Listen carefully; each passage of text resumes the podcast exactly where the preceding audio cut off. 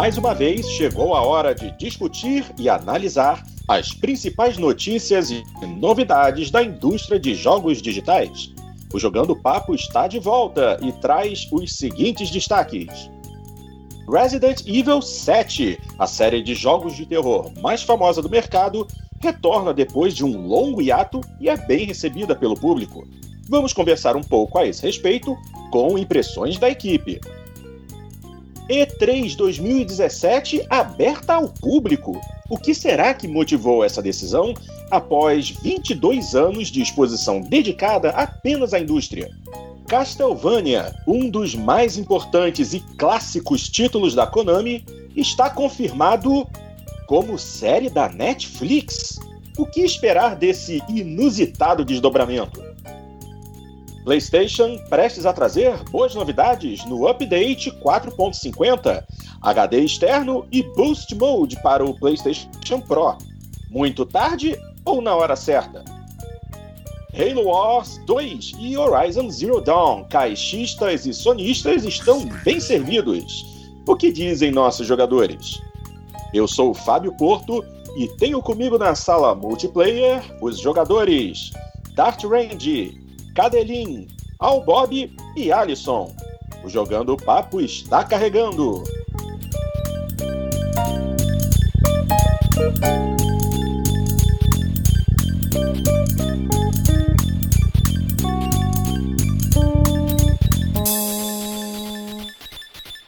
Fala aí, minha gente! Mais uma vez, muito bem-vindos ao Jogando Papo, o podcast onde não basta jogar, é preciso debater. E hoje, nessa sala, dando início ao número 86, meus queridos amigos, como vão todos? Aí, galera, tudo bem? Cadelinho falando aqui. Estamos na área aí, Porto, hoje com bastante boas notícias, pelo visto aí, para todos os consoles, inclusive. Exatamente. E aí, Dart, tá animado? Tô. a animação, a animação do Dart é mais animado, cara. É, Dart assim, sincero. É contagiante, meu. Contagiante. Contagiante. Assim, a animação do Dart é capaz de animar um estádio de futebol lotado feito Maracanã, cara. Incrível. Incrível. Ao Bob, meu querido, quanto tempo? E aí, tá empolgado com as novidades? Cara, pior que eu tô. Esse ano, esse ano eu tô feliz.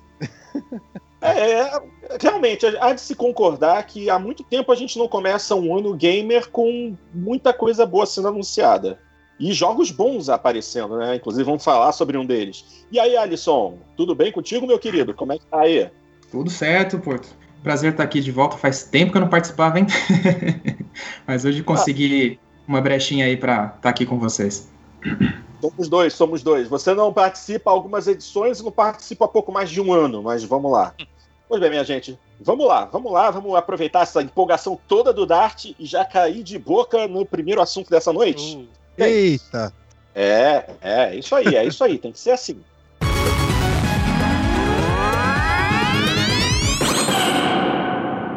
Primeiro de tudo, Resident Evil 7. Pô, o jogo vinha já com um hype danado desde o ano passado e finalmente foi lançado. As críticas, no geral, estão boas e o público tem gostado. Mas será que isso não é um reflexo de tanto tempo sem um jogo da franquia lançado? Sem contar que Resident Evil 6, pelo que o povo fala, foi uma droga, né? De fato, foi. não recomendo para quem não é fã da série. Tem que ser fã para aturar o, o sexto, é? É, tem. Tem que ser fã. E mesmo assim, ainda você para de jogar, volta a jogar uns cinco dias depois, só para conferir um pouco da história. Pra ver se é isso mesmo, né? É, pra ver se não é um pesadelo, alguma coisa do tipo. Porque o jogo foi Porra, péssimo. Nossa, que tristeza. Alisson, você que é grande fã da série, para você qual foi o último bom Resident Evil? Resident Evil Re Revelations 2. Esse foi fantástico. pouco, Eita. pouco tradicional. o fã da série que tem um jogo da série, dois que, que servem e os outros não prestam. Não, pera aí, eu não entendi a pergunta direito então. Fala, ah, fala de novo. O jogo que você tinha achado que era bom. Ah, o último que eu achei que era o melhor de todos. Não o melhor, exatamente. O último que eu achei que foi legal realmente foi esse. Ah, tá. Que vocês esquecem. Não, Você gostou do Revelations. Revelations 2? Você gostou Sim. do Revelations 2? Sim. Ah, do Gostei Revelation. bastante. Ah, desculpa, eu que Do- errado. Não, do Revelations, não do Ah. Resident Evil 2. Totalmente é, diferente. lá do, lá do Resident Evil 2. Eu digo, Não, cara não. difícil de agradar isso. Não, não. O Revelations foi super bacana. Eles, eles trouxeram alguns personagens antigos, que é, no caso foi a Claire, né? E, Ah, e tem muito daquele toque dos jogos antigos. E uma mistura um pouco com Resident Evil 4, entendeu? Mas é um jogo muito bom. Não é um, né, um estouro de qualidade, mas comparado ao que, foi, ao que foi Resident Evil 6, se ele tivesse sido Resident Evil 6, estaria ótimo. Bom, é importante lembrar que. Po- Pode falar, pode falar, Bob. Eu tava até ia questionar, levar até uma questão aos senhores. É, Mas uma coisa que é engraçada de Resident Evil, né? Nunca ninguém liga muito pra história, né? Liga muito mais pra mecânica de todos os jogos, por exemplo. Hum, só se for do público mais novo, de repente, porque eu, por exemplo, que sou muito fã da série, eu curto muito acompanhar a história. Bastante. Inclusive Resident Evil 7. é, Bom, eu vou falar já já. Eu vou É, segurar isso- isso que eu ia falar É agora. E tem como acompanhar a história do Resident Evil, porque vai ficando cada vez mais maluco. Acho que só perde pra, pra Metal Gear, né? Em termos de eu ia dizer, a maluquice de gente joga história. Metal Gear, meu. Quem joga Metal Gear não pode reclamar de. Ah, É, deixa, verdade, deixa verdade. eu ficar quieto aqui. Deixa eu ficar quieto aqui então. Mas de qualquer maneira, é interessante isso que o, o, o Alisson falou a respeito do Revelations 2, porque ele foi, se não me engano, o primeiro jogo da série que foi oferecido na, na- no esquema de episódios, né? Você foi comprando episódio por episódio. Acho até que isso é importante na questão da história, porque você se liga mais na história do jogo é, por causa dessa divisão episódica do que simplesmente jogar pela mecânica de jogo. E, É as, notas, é. foram- e as notas foram medianas, por assim se dizer. Ah, foram quatro episódios, então no primeiro teve 75, o segundo 76, o terceiro foi o melhor, 78, e o último voltou a 75. Quer dizer, teve uma recepção relativamente boa.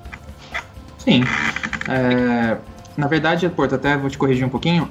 O, é que o, o primeiro Revelations ele foi lançado, se eu não me engano, no, no Nintendo DS é, em forma de jogo completo. Mas quando ele saiu pro console, ele já saiu em forma de episódios. Eu só não lembro o intervalo que foi para ele sair nos consoles, primeiramente. Entendeu? Então ele já. O primeiro, o primeiro Revelation já trouxe um pouco isso. Já foi lançado por episódio nos consoles. E aí o 2 só seguiu o, o mesmo esquema do primeiro. É, é que o, o primeiro Ah. Revelations, ele fez uma. Ele fez um tour. Ele começou no 3DS, aí, de- aí, muito, aí depois ele foi pro Wii U, aí depois ele foi, acho que pro PS Vita, se não me engano.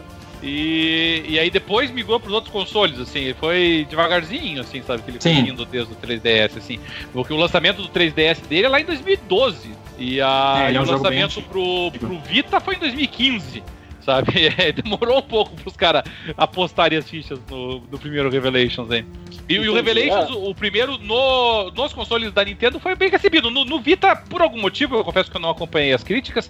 Eu, eu lembro que no Vita foi uma catástrofe. Eu não sei se porque não, não deram uma turbinada para aproveitar o aparelho, coisa parecida, mas foi muito criticado. Mas no 3DS e no Wii U, realmente a recepção tinha sido boa. Não, foi Sim. boa sim. Foi boa. Metacritic do, do, do Metacritic do Revelations 1, 82. É, Foi- então, foi- foi um jogo bem. Foi um jogo bem legal. Que eu acho que ele foi depois do Uhum. Resident Evil 6, se eu não me engano. Eu posso É estar que o- enganado, e aí? É que aqui tomando, tomando só de novo aquele gancho ali do que, que o Bob destacou, é, o Resident Evil realmente ele teve uma fase ali, principalmente na época do Resident Evil 5, em que houve as críticas para mecânica que já estava meio antiquada, e, e realmente a- ali ficou muito concentrado, desde então, inclusive, né, não só no Resident Evil 5, como no, no 6, como no Operação Raccoon City, que eu sei que não deveria nem ser nomeada, mas enfim. É, todos esses Resident Evil que vieram ali, realmente a mecânica de jogo foi o que dominou o debate. E infelizmente isso acabou contaminando um pouco o Resident Evil 7, né? Porque daí veio essa mudança de Sim. perspectiva de jogo e tal.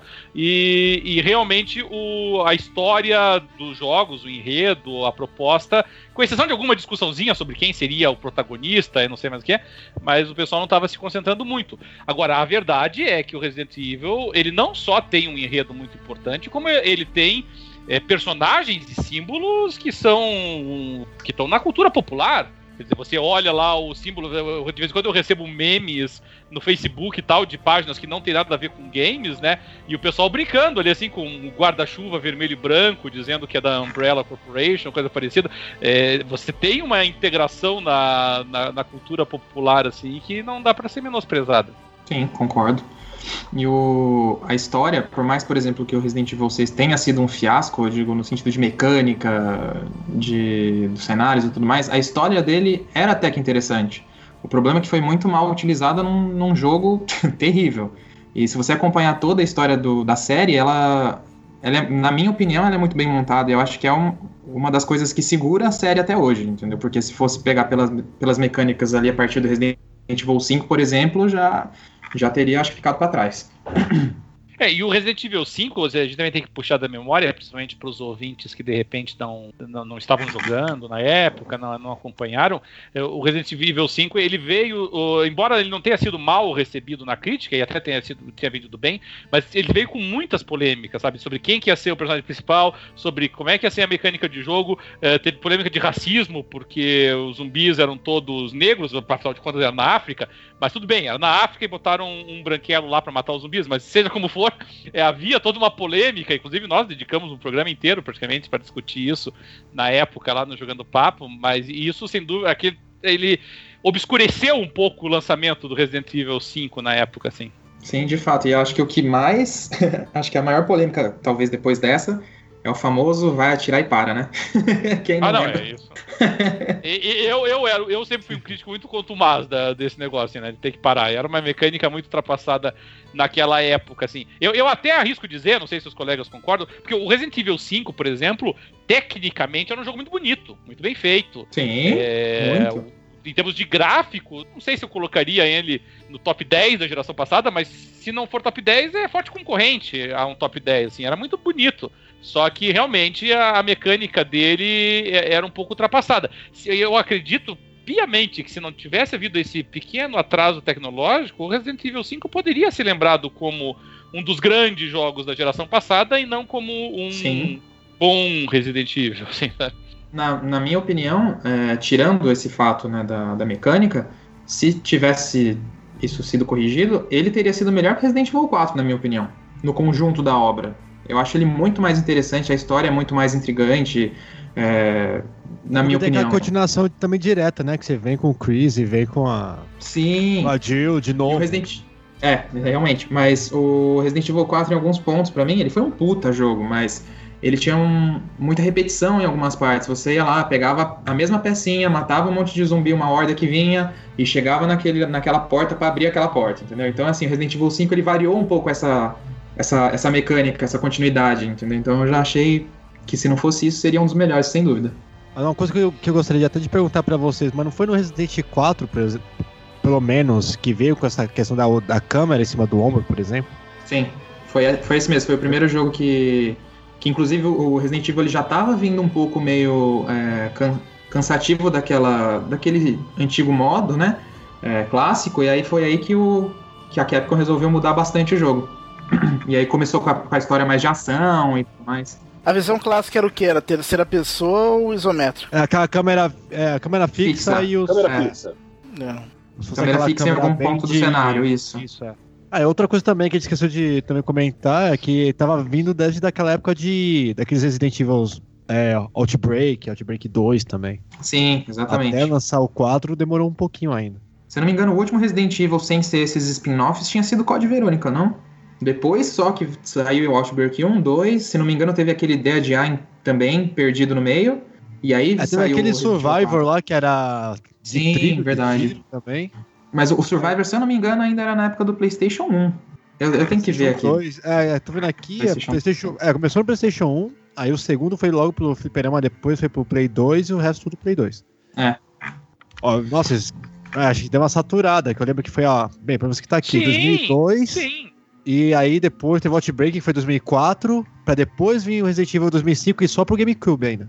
Mas esse é Ah, o problema. Tá, verdade.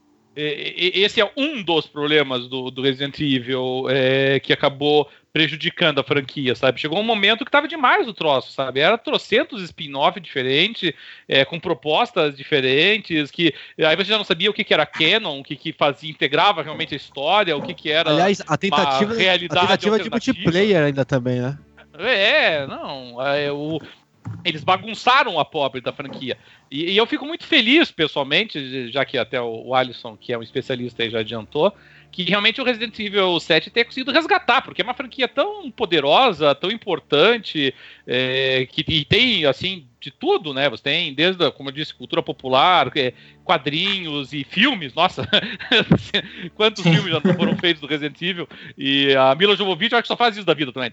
Então, é, é, só é, é, muito importante, assim, sabe? E, e realmente, quando você via a, o risco, né, de que tava decadência ali no Resident Evil 6, no, no Raccoon City, era, era preocupante, realmente. É muito bom que tenham conseguido fazer um resgate. E, e, e o que mais me agrada e aí eu tenho certeza que o, o Alisson vai poder entrar nisso agora, é que eles consigam fazer o resgate, assim como, por exemplo, o Tomb Raider fez, é, não tendo medo de, de inovar.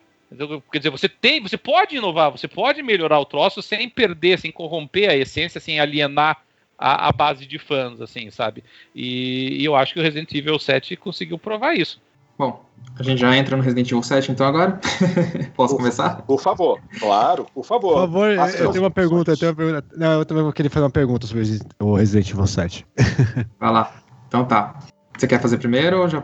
Não, não, não, já começa depois. Tá, beleza. Então, primeira coisa, acho que isso, todo mundo que é fã do Resident Evil 7, quando ele foi anunciado e foi falada já a mudança para a primeira pessoa, já foi um dos elementos mais polêmicos e quando a, a, Capcom anunciou que também não seria nenhum personagem famoso, né, como personagem principal, foi aí também que já todo mundo ficou com aquela pulga atrás da orelha, né?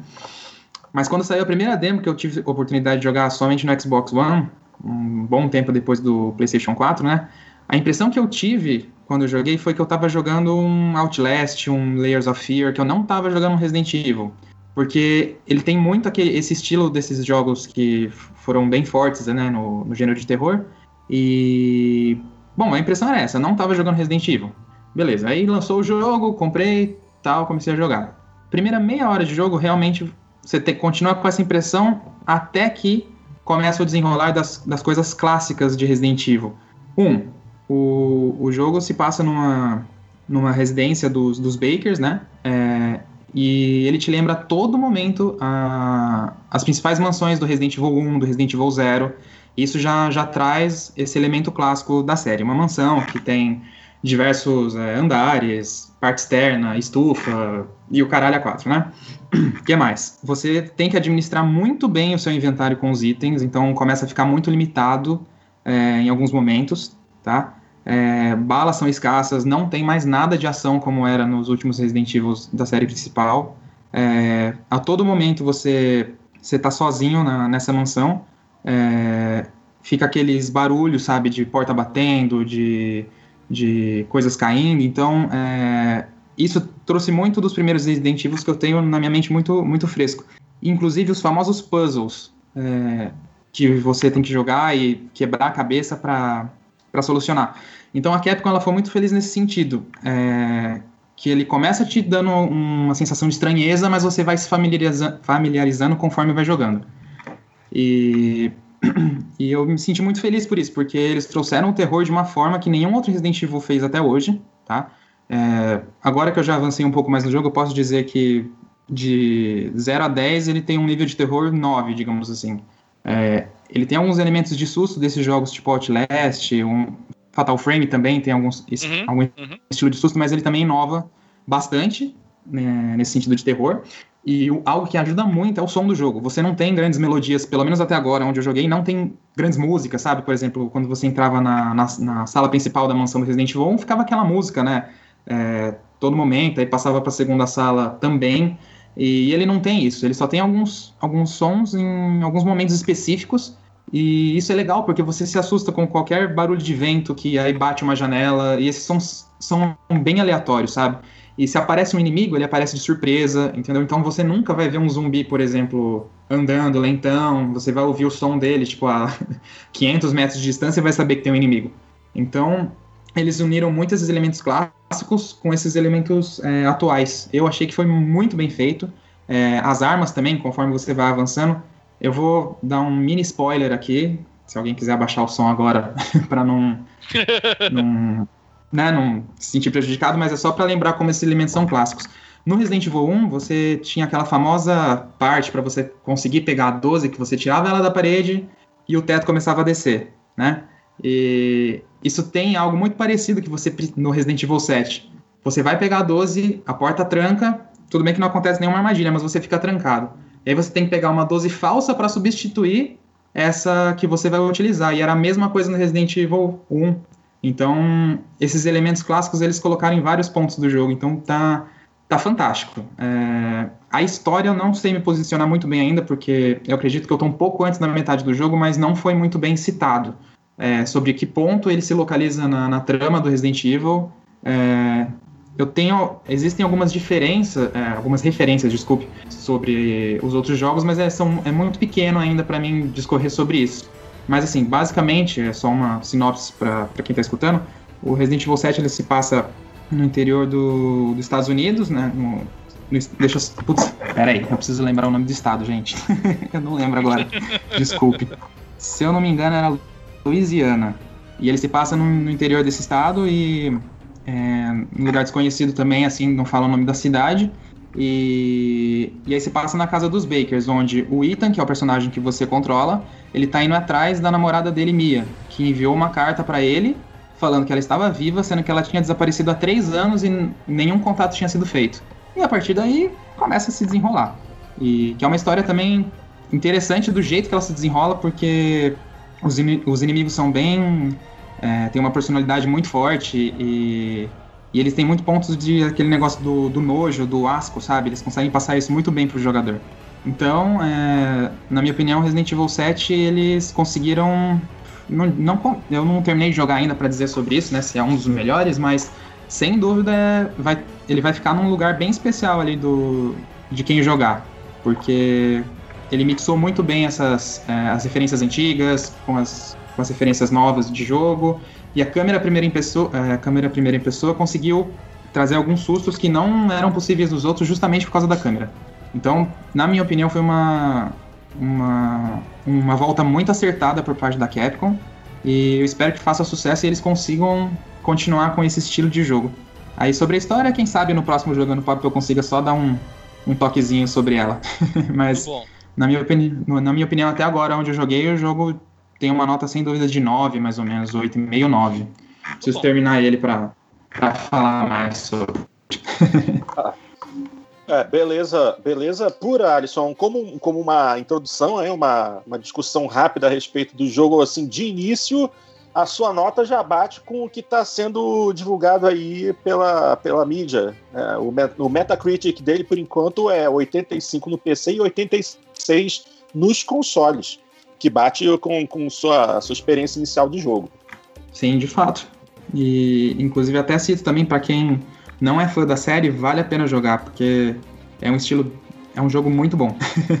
Deixa eu não quero falar muitos spoilers aqui, né? Pra não acabar com a graça da galera. Pode falar, Roberto. Mas deixa, mas deixa eu pegar então esse teu gancho aí sobre o pessoal que não conhece a série. Porque uma das grandes dificuldades que, principalmente, os jogadores, não só os mais novos de idade, mas às vezes os mais novos é, no, no hobby mesmo, né? No mundo de jogos eletrônicos, eles têm.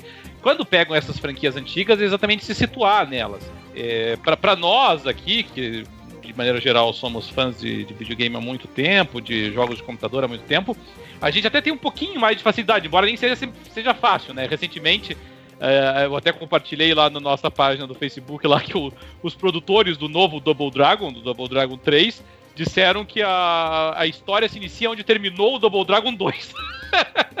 Nossa. alguém, alguém se lembra como terminou Double Dragon 2? Que eu não faço a menor ideia. Então, mesmo para nós que jogamos, é difícil. E, e, e, essa é a minha pergunta. Vamos supor que eu seja realmente um. É, uma pessoa que tá jogando pela primeira vez na vida o Resident Evil, o Resident Evil, porque eu não tô preocupado ah. com a mecânica de jogo. É, eu rigorosamente eu rigorosamente nem esqueci se é propriamente um survival, se é, é propriamente um, um, um, jogo de ação. É, essa parte, digamos assim, para mim é tudo novo. É, vamos supor que eu fosse uma pessoa assim. É, do ponto de vista da história, da compreensão do universo do jogo, é, você, você, acha que o Resident Evil 7 faz um bom trabalho para receber o pessoal na, na franquia ou uh, exige um pouquinho de, de conhecimento prévio? Olha, até então, que eu joguei, acredito, umas 4, 5 horas de jogo, ele é o melhor Resident Evil para justamente essas pessoas. Por quê? Se eu que sou fã da série, conheço muito bem a história, eu fico totalmente perdido, eu não sei em que ano tá, eu não sei em que ponto, não sei se o mundo foi dominado pelos vírus da vida da Umbrella, não sei o que que tá acontecendo, entendeu? Eu não tenho nem referência dos personagens antigos, pelo menos por enquanto, tá? Não tenho nenhuma referência sobre Umbrella, não tenho nenhuma referência sobre T-Virus, G-Virus, Ganado e o, né? E o tudo que tinha na, na, na, série de Resident Evil até hoje. Então, uma pessoa nova que nunca jogou vai estar tá inserida num universo que não tem nenhuma dessas referências, entendeu? Realmente ele tem esse, esse, esse feeling de um Resident Evil, parece um Resident Evil Reboot até agora, porque não tem nenhuma citação, entendeu?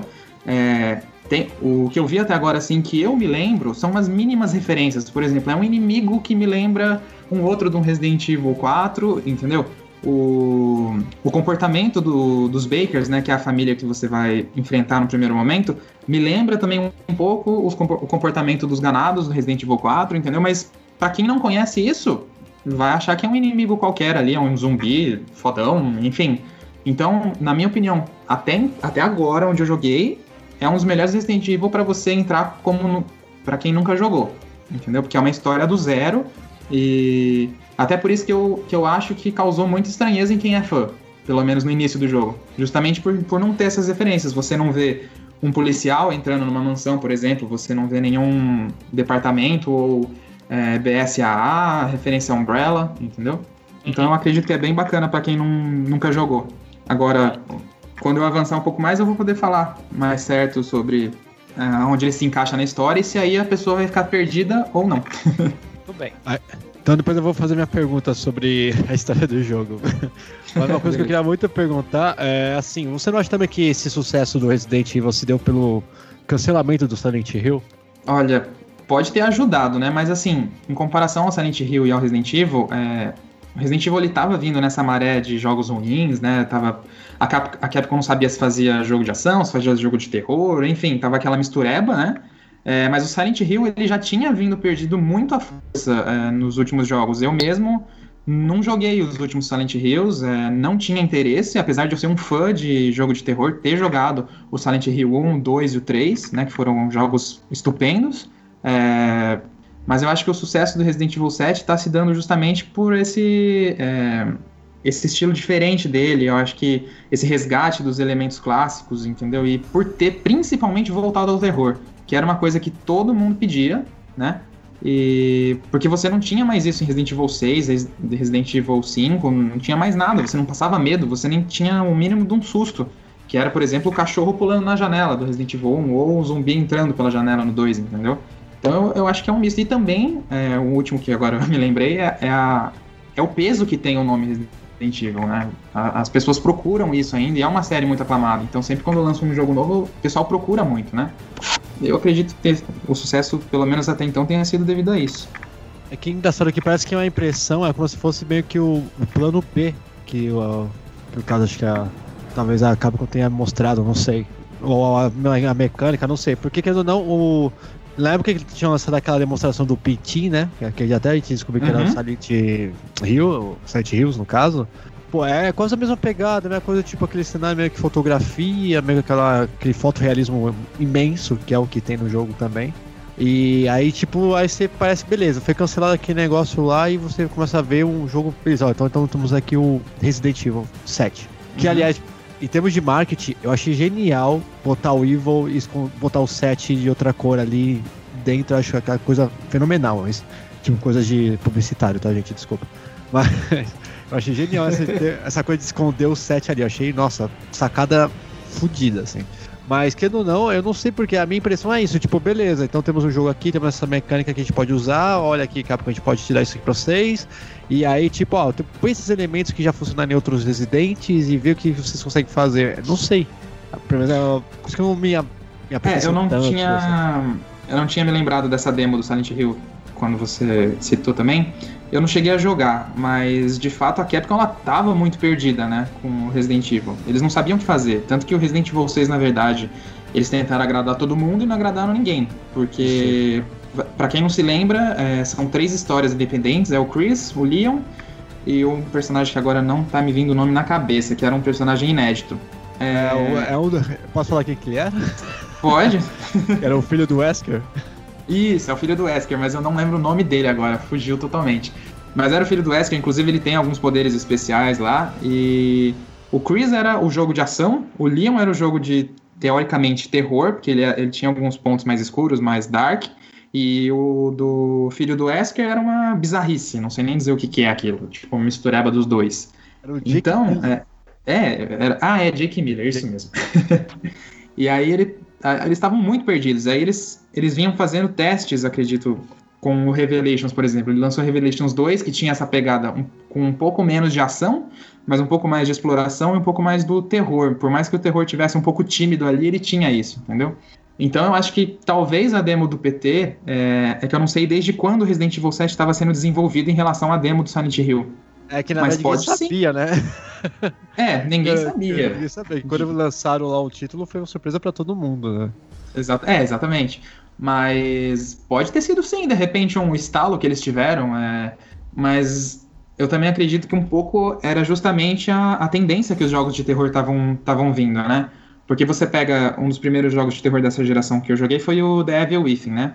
É, é um jogo muito bom, muito competente também, mas é, quando você joga um Outlast e o Layers of Fear, por exemplo, que, que é em primeira pessoa, os sustos eles tomam outra outra, outra grandeza, entendeu? Enquanto o, o Devil Within você vê um pouco, você consegue prever um pouco o que vai acontecer, o, esses outros dois jogos eles conseguem te surpre- surpreender tipo, em vários momentos. Coloca um bicho gigante na sua tela, de repente você já vai dar um. Você vai assustar, entendeu? Já isso não, não, não funciona muito bem num jogo de terceira pessoa. Então acredito também que a Capcom se inspirou um pouco nisso, entendeu? Justamente porque. E no Resident Evil co- 7 caiu muito bem, como uma luva, entendeu? E- Ah, é, aliás, não sei se é também uma coisa que acrescenta muito ao Resident Evil 7, é que a gente já falou aqui também nos outros podcasts que a gente já gravou. Mas, cara, eu experimentei agora de novo lá no. Na Campus Party jogar ele no VR. E eu acho que é um pânico em- total, toda hora. Eu acho que a Sim. imersão é muito maior e realmente é um pânico imenso. Isso depois de ver o jogo lançado, jogar ele lá foi meio que. Olha, eu- imagino, porque eu não tenho o PlayStation 4 para jogar ele no, no VR, né? Mas eu experimentei o, o, o Gear VR com o, da Samsung, né? Que tem algumas, algumas demos de, de terror. E, meu, eu fiquei literalmente com as calças borradas. entendeu? Porque a imersão Vamos é torcer que não imensa. seja literalmente mesmo. É, então, tipo, foi quase. Mas, brincadeiras à parte. Mas o Resident Evil 7, meu, eu não jogando no, no, no VR, é, eu tenho a oportunidade de jogar ele num. com. um. fugiu a palavra. Caramba, o sistema de sons aqui 5.1. É, Surround. que o som acaba. Home Oi? theater. Home theater. Isso, home theater. Eu tô meio esquecido hoje.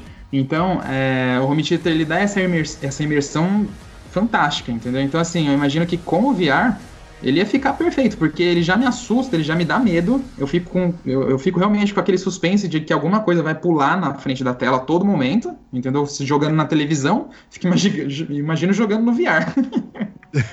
Deve ser incrível. E essa sacada da Capcom de ter feito o, VR pro Resident Evil foi um- uma das melhores. Não sei se estão jogando muito dessa maneira, mas foi uma tacada genial. É, eu lembro E que no começo tinha uma você- galera passando mal jogando. Ah, isso, ó. Isso, Isso pô, a meia hora que eu joguei no, no Gear no Gear VR lá da Samsung, eu, já, eu, eu não fico mal na hora. Eu fico mal depois. Eu fiquei, no caso. Depois parecia que eu tava, eu tava com tontura, não sei, parecia que eu ia ter um ataque de labirintite, entendeu? Mas na hora eu não passei mal. É, mas é um negócio ainda que deve pesar muito num Resident Evil, sem dúvida, porque é um jogo que em alguns momentos exige uma agilidade, entendeu? E, e movimentação rápida, e aí acaba realmente pesa, né, pra quem tá jogando. Mas, desculpa até te interromper um pouco atrás, ô Alessandro. Quando você falou do, do lance do, do nome, né? Que eles escondem o 7. É, justamente é, é, mais uma impressão que eu tenho que foi, tipo, um, quase um reboot do jogo, entendeu? Não sendo diretamente, porque eu sei que ele tem elementos na história mais pra frente de onde eu tô que tem referência aos outros jogos, mas é bem isso. Tanto que você mostra, eu mostrei a capa do jogo pra, uma, pra um amigo meu, e ele não se tocou do número 7 ali, entendeu? Eu não sei se era o caso de ele não saber muito bem ler números romanos, ou se justamente ele não viu isso, entendeu? Para passar essa impressão, como se fosse um novo Resident Evil, uma nova série, né? Um, o primeiro jogo. Ok. Mas é isso. Bom, Show- Ninguém aqui show jogou? bola. Ah, eu não jogo jogo de terror, não, me borro fácil. última última coisa que eu preciso é sentar na frente na- da TV e, e quando encerrar tem uma marca de freada na cueca. eu tenho, eu tenho uma- um amigo que ele fala que ele, ele tava jogando uma vez, eu não sei qual versão do, do Fear, sabe? Que ah, nem Sim, chega a ser terror, assim, né? Mas enfim, tem alguns componentes. E, e aí ele dizia que tava jogando ali, ele já tava todo, né? Ele não gosta de jogo terror, ele já se assusta. Aí ele falou que tinha uma. Eu, não- eu confesso que eu não me lembro dessa missão aí, talvez quem tenha jogado aí mais recentemente se lembre, que você tem que entrar meio que num, num duto ali assim, e parece que tinha uma, uma criança demôniozinho ali dentro assim. E... Ah, é a mina do jogo, não é? É, é, a mina, só que É, tá dentro deve ser a mina do jogo. É, só que tava dentro de um duto ali assim, onde você tinha que ir se arrastando, né? Aí ele olhou assim a missão, eu tenho que entrar ali? Ah, pois não. ESC sair. Deletar. Ai, meu Deus. Uninstall. Olha, eu vou. Feito. Mas é engraçado que é uma coisa de geração, né? Não sei, acho que a gente, os mais velhos, tem muito mais cagaço de jogar esse jogo assim do que a galera mais nova, assim. Eu vejo É, eu não. Eu não joguei porque. Ah, comprei muito jogo no, no fim do ano, na- nas promoções, daí resolvi dar uma parada e acabei fazendo a pré-compra do Halo Wars 2, então não sobrou dinheiro, então vou esperar uma boa promoção dele. Mas eu quero jogar Eu- assim. Mas, Eu, eu não me importo com jogo de terror. Eu não sei se é um conflito geracional. Eu, eu suponho que, na verdade, é, talvez os jogos é, que, que, que a nossa geração considerava de terror, é, claramente hoje em dia não teriam o mesmo impacto, né? Eu lembro que. É, Alone the Dark. mim, mim, exatamente, exatamente, Alone in the Dark, entendeu? É, pra mim, o jogo de terror da minha infância é Alone in the Dark, o primeiro, sabe? E que talvez hoje em dia, os, os, digamos assim, os truques, as, as pegadinhas do jogo, assim, não, não, não fossem enganar ninguém, porque já foram usados e reusados e reutilizados e reciclados várias vezes. Mas pra nós, naquela época, ter um jogo é, em três dimensões, digamos assim, é, em que você, com um componente survival, né? Porque o Alone in the Dark era muito survival, você tinha pouquíssimos é, ferramentas para enfrentar os, os inimigos. É, aquele realmente era um jogo de terror é, é, muito impactante, assim, sabe? Hoje em dia talvez tenha mudado um pouco. Eu, eu acho, pessoalmente, é que tem alguns, por exemplo, o Evil Within, que, que você comentou aí, Alisson. Eu, eu mal e porcamente chamo ele de terror, sabe? Eu acho que é o típico jogo que, que o pessoal confunde é, monstros feios com terror, sabe? São coisas distintas pra mim, assim, sabe? Não adianta você colocar lá um monte de, de, de decapitado e zumbis feios e, não sei, e sangue espalhando. E isso não é a mesma coisa que terror. Tá? O terror tem que ter um componente psicológico mais significativo. E pra mim o Evil Within é muito ação para te dar esse componente é, de, de ansiedade, sabe? O diferentemente, Sim. por exemplo, do Outlast, diferentemente, por exemplo, do Layers of Fear, tá? sim. É, que o Layers of Fear, então, praticamente não tem componente de ação, né? É muito mais um Nenhum, walking é. simulator. Mas ainda assim, é, ele, mas para mim é terror. Então, aquilo é terror. Não. Mas o- é, o Layers of Fear eu acho mais suspense do que terror, porque tem bem poucos momentos no jogo inteiro que realmente assustam. Olha, eu não sei se eu me assusto fácil então, porque o Layers of Fear me assustou bem. É, eu também, eu tô nessa. Ah, eu acho que no jogo inteiro o- teve umas três ou quatro situações que eu me assustei, o resto foi, foi mais suspense. Tinha umas cenas do Fear que eu, eu, eu sabia que ele ia aprontar alguma, eu sabia que ia acontecer e ainda assim eu caía. Sim, é. Eu sou meio assim Eu- também. O- pegar- o- o- Pra pegar uma cena exemplo, inicial do jogo lá, você. Lembra aquela que você cai perto de uma lareira e você vai pra, pra uma sala de quadros? É realmente Sim, no começo sim. do jogo, assim. E aí apaga a luz, e aí quando você vira, tá um quadro lá com. uma cara toda deformada na tua frente, assim, sabe? Mas é, isso aqui- é uma pegadinha meio óbvia, mas eu caio.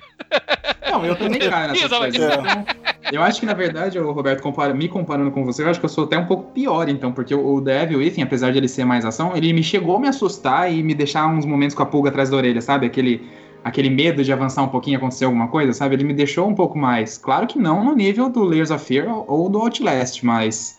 Então eu acho que eu sou pior do que você no caso, mas eu adoro levar susto, eu adoro ficar com medo. Tanto que às vezes quando eu tô sozinho aqui em casa, eu ligo o home theater no, no- quase no último, apago a luz e jogo. Detalhe, eu moro numa chácara, teoricamente no meio do mato, Uau. entendeu? Então, Mas tipo, nem fudendo. então, tipo, Mas nem Quase. fudendo, velho. Não. Só Olha, quase um a saldo ventania batendo na janela lá fora, assim. É, então, exatamente. Teve dias que eu, que eu joguei o Devil Within mesmo, sozinho, tava chovendo lá fora, entendeu? E aquele vento, aí, tipo, eu tenho quatro cachorros, aí o cachorro começa a latir, entendeu? E, tipo, nem, Toda cara. uma Então, externa. ah, então eu compraria aquele pacote do Outlast lá, dois que vinha com a fralda, velho. Mas eu joguei o Outlast, eu joguei o Outlast todo, as expansões, o jogo principal, eu joguei tudo. O, É, eu- o, meu eu problema, o meu problema atualmente com os jogos de terror é- é que assim. Os jogos de terror, quase todos eles, até por motivos meio óbvios, e principalmente os, os Survivors, ele também tem um componente de furtividade, né, de stealth, que o pessoal costuma dizer, que, que são meio intrínsecos pro jogo. E pessoalmente eu não gosto de jogo stealth. Sabe, eu, eu, eu não Ah. tenho paciência pra jogo stealth, assim, sabe? Eu nunca me acertei com nenhum jogo. Assim, o que eu mais me acertei aí no passado recente foi o Last of Us, e mesmo assim tem horas que o Last of Us me enche a paciência na hora do stealth. Olha, eu dele. também não, não sou muito fã de stealth, não. Metal Gear, eu não suporto. Eu, o único que eu consegui zerar, o único foi o 2, porque ele é um pouco mais. Eu acho que tinha um pouco mais de ação do que os outros. O 3, o, o último agora, o The Phantom Pain, né? eh, não consegui jogar também. Eu consegui me dar bem no Splinter Cell, um pouco. Mas, por exemplo, o Resident Evil 7, eh, duas coisas que eu até esqueci de citar que vale a pena lembrar, que são muito bacanas. É, que ele tem esses, esses elementos de stealth é, que você vai precisar usar, porque a todo momento, é, pelo menos uns 80% até o momento que eu joguei, você se sente perseguido no jogo. Não sei se vocês. Isso eles tiraram com certeza do Resident Evil 3, quando você sentia a todo momento que você estava sendo perseguido pelo Nemesis. Não tem como não lembrar disso. E é mais ou menos o mesmo estilo que eles trouxeram de- pro Resident Evil 7. Só que o Resident Evil 7, detalhe, é uma casa apertada pra caralho, é uns corredores pequenos, é, então tem alguns momentos que você, para você fugir desses inimigos, pra você não ter que usar, gastar munição, porque você tá sem nada quase, entendeu? Você tem que se esconder. Mas o- o- esse stealth dele ali eu achei que é na medida certa, entendeu? Porque você também não precisa é, ser muito habilidoso pra isso, entendeu? Então é, é um estilo que também é, acredito que traga, agrega muito nesse negócio do medo, entendeu? Porque você fica naquela coisa, se eu ficar escondido atrás dessa caixa, será que o filho da mãe vai me ver e vai me matar daqui a pouco? Então acho, acho que ajuda isso também. Uhum. E é isso. Tá certo, tá certo, tá mais que certo. Bom, então aparentemente é, quem curte vai, é, quem curte jogo para tomar susto vai gostar mesmo. E o Alisson, a gente chegou à conclusão que ele é um completo alucinado. Maluco. Não, ba- não bate bem, não bate bem. Bom, mas, mas, mas isso dá pra saber pe- pe- pe- pelo gosto dele por, por montanha russa, né? Já. É, Só literalmente. louco pra gostar daquelas coisas. Uma Ilumirum natural lá na casa dele. É quase isso. Eu vou aproveitar também no dia de chuva, então vou deixar a janela aberta, entendeu? Fazer um 4D aqui junto com o Resident Ah, Evil. Deus. quando estiver chovendo, entendeu? Não, tá, Quando saiu o, o Sexta-feira 13 aí do Jason, né? Que vai ter o jogo aí chegando também. É, então, exatamente. Vou aproveitar e jogar aí, deixar a porta aberta. É. É uma... Falando em Mas sexta-feira 13, cancelaram o reboot de filme, né? Que ia ter um um- uma nova tentativa de reboot em filme e a Paramount cancelou. Eu vi uma notícia. Ah, isso Beleza. já não sei, mas não mudei nada na minha vida. Eu não- se, se tem uma coisa que eu não acompanho é, a, é o Sexta-feira 13.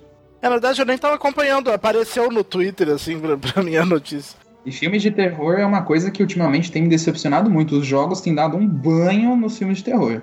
Literalmente, um banho. Eu não Sim. sei se é porque a gente joga, né? Tem a- o controle do personagem na mão, mas fui assistir o chamado 3 semana passada e, pelo amor de Deus, eu gastei dinheiro à toa. É, eu não fui, mas eu quero ver, porque filme de terror, pra mim, é assim: se é ruim, ele vira uma comédia e fica bom. Ah, então assista o. Assista o chamado contra o grito que eu assisti semana passada. Nossa, nem assisti. Ah, é? Nossa, eu- nossa senhora. Não, mas um filme recente de terror que, é- que é legal é o- aquele. Lights Out? Aquele que é.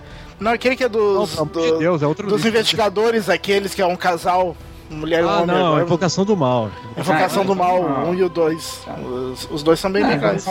Eu achei Aí, legal a eu tinha Invocação assistido do Mal. aquele. e- O pessoal tinha elogiado um monte daquele A Bruxa, eu achei que ia ser um troço legal e tal, assim, sinceramente. Cara, é, assim, o, o Bruxa, que daqui a pouco a gente vai estar fazendo análise de Ana, filme aqui, né? Anabelle também é bom. É, eu tô, eu tô pensando nisso aqui. Eu tô vendo vocês falarem de filme, filme, filme, podcast que é bom nada. Gente tá sendo completamente É uma, é uma comparação, é uma Nós estamos comparação. nós estamos mirando É uma- agora no, no, no Omelete, já não estamos mais mirando aí no É. 99 ou coisa É, parecida. é uma comparação pra vangloriar os jogos de terror, entendeu? Então por isso que a gente entra no assunto.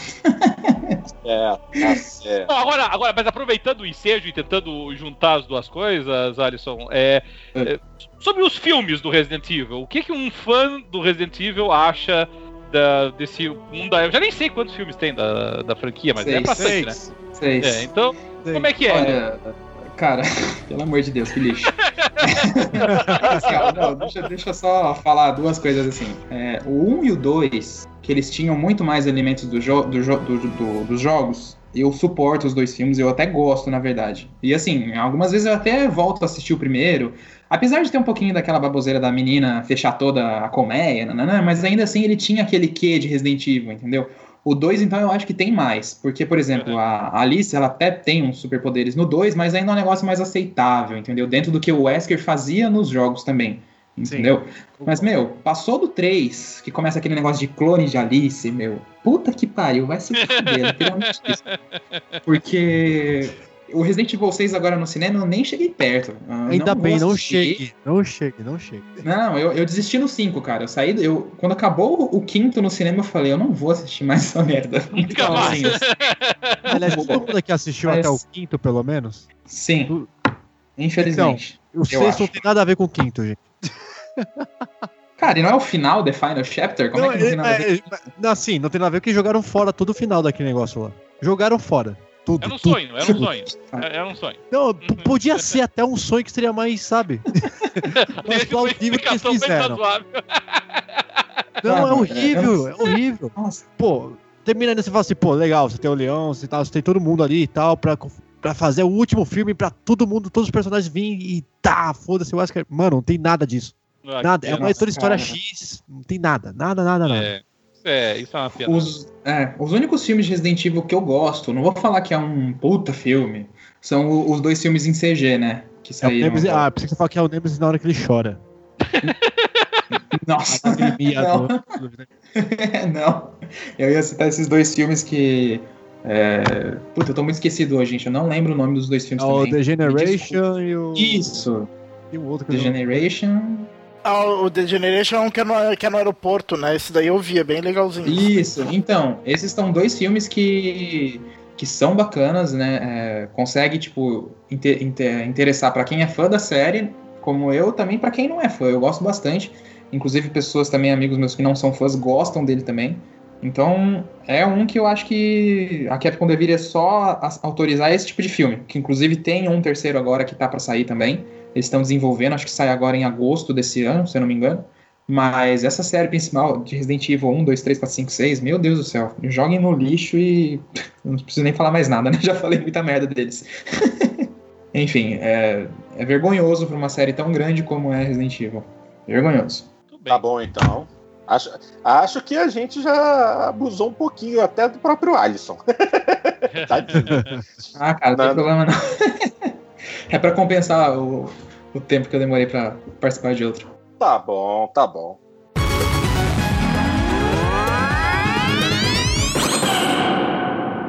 Bom, gente, vamos tocar esse barco, porque ainda tem bastante coisa para falar. E é, nosso próximo tópico, hum, esse é interessante. É, ficou decidido que este ano, a E3 2017, a maior feira de jogos do planeta, que deve acontecer entre 13 e 15 de junho, finalmente vai ter acesso a populares, exatamente. É, o público em geral poderá comprar ingressos para entrar e participar da feira.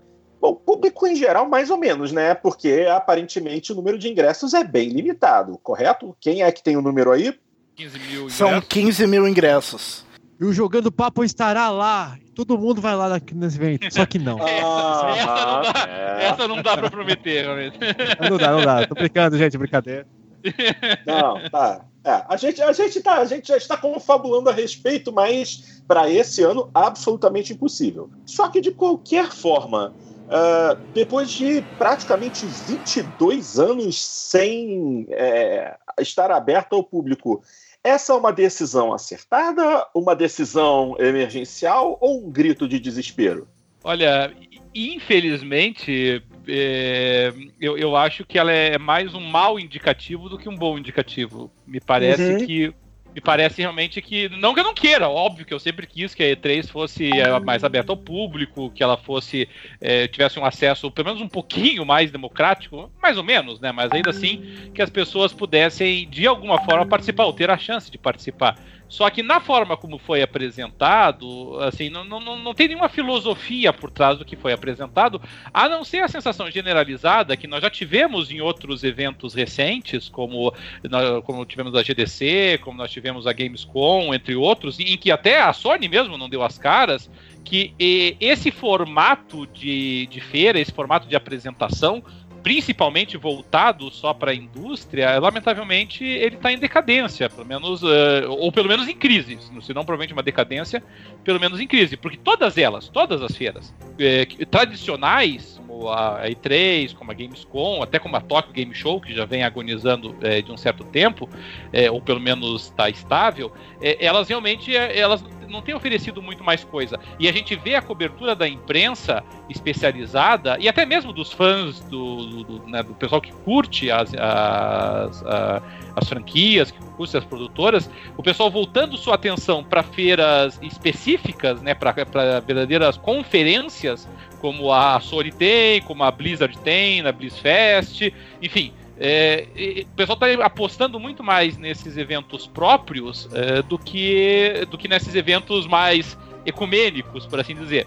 Pelo lado positivo, me parece, isso tem aberto uma, uma via aí a ser explorada por mercados secundários, inclusive a Brasil Game Show.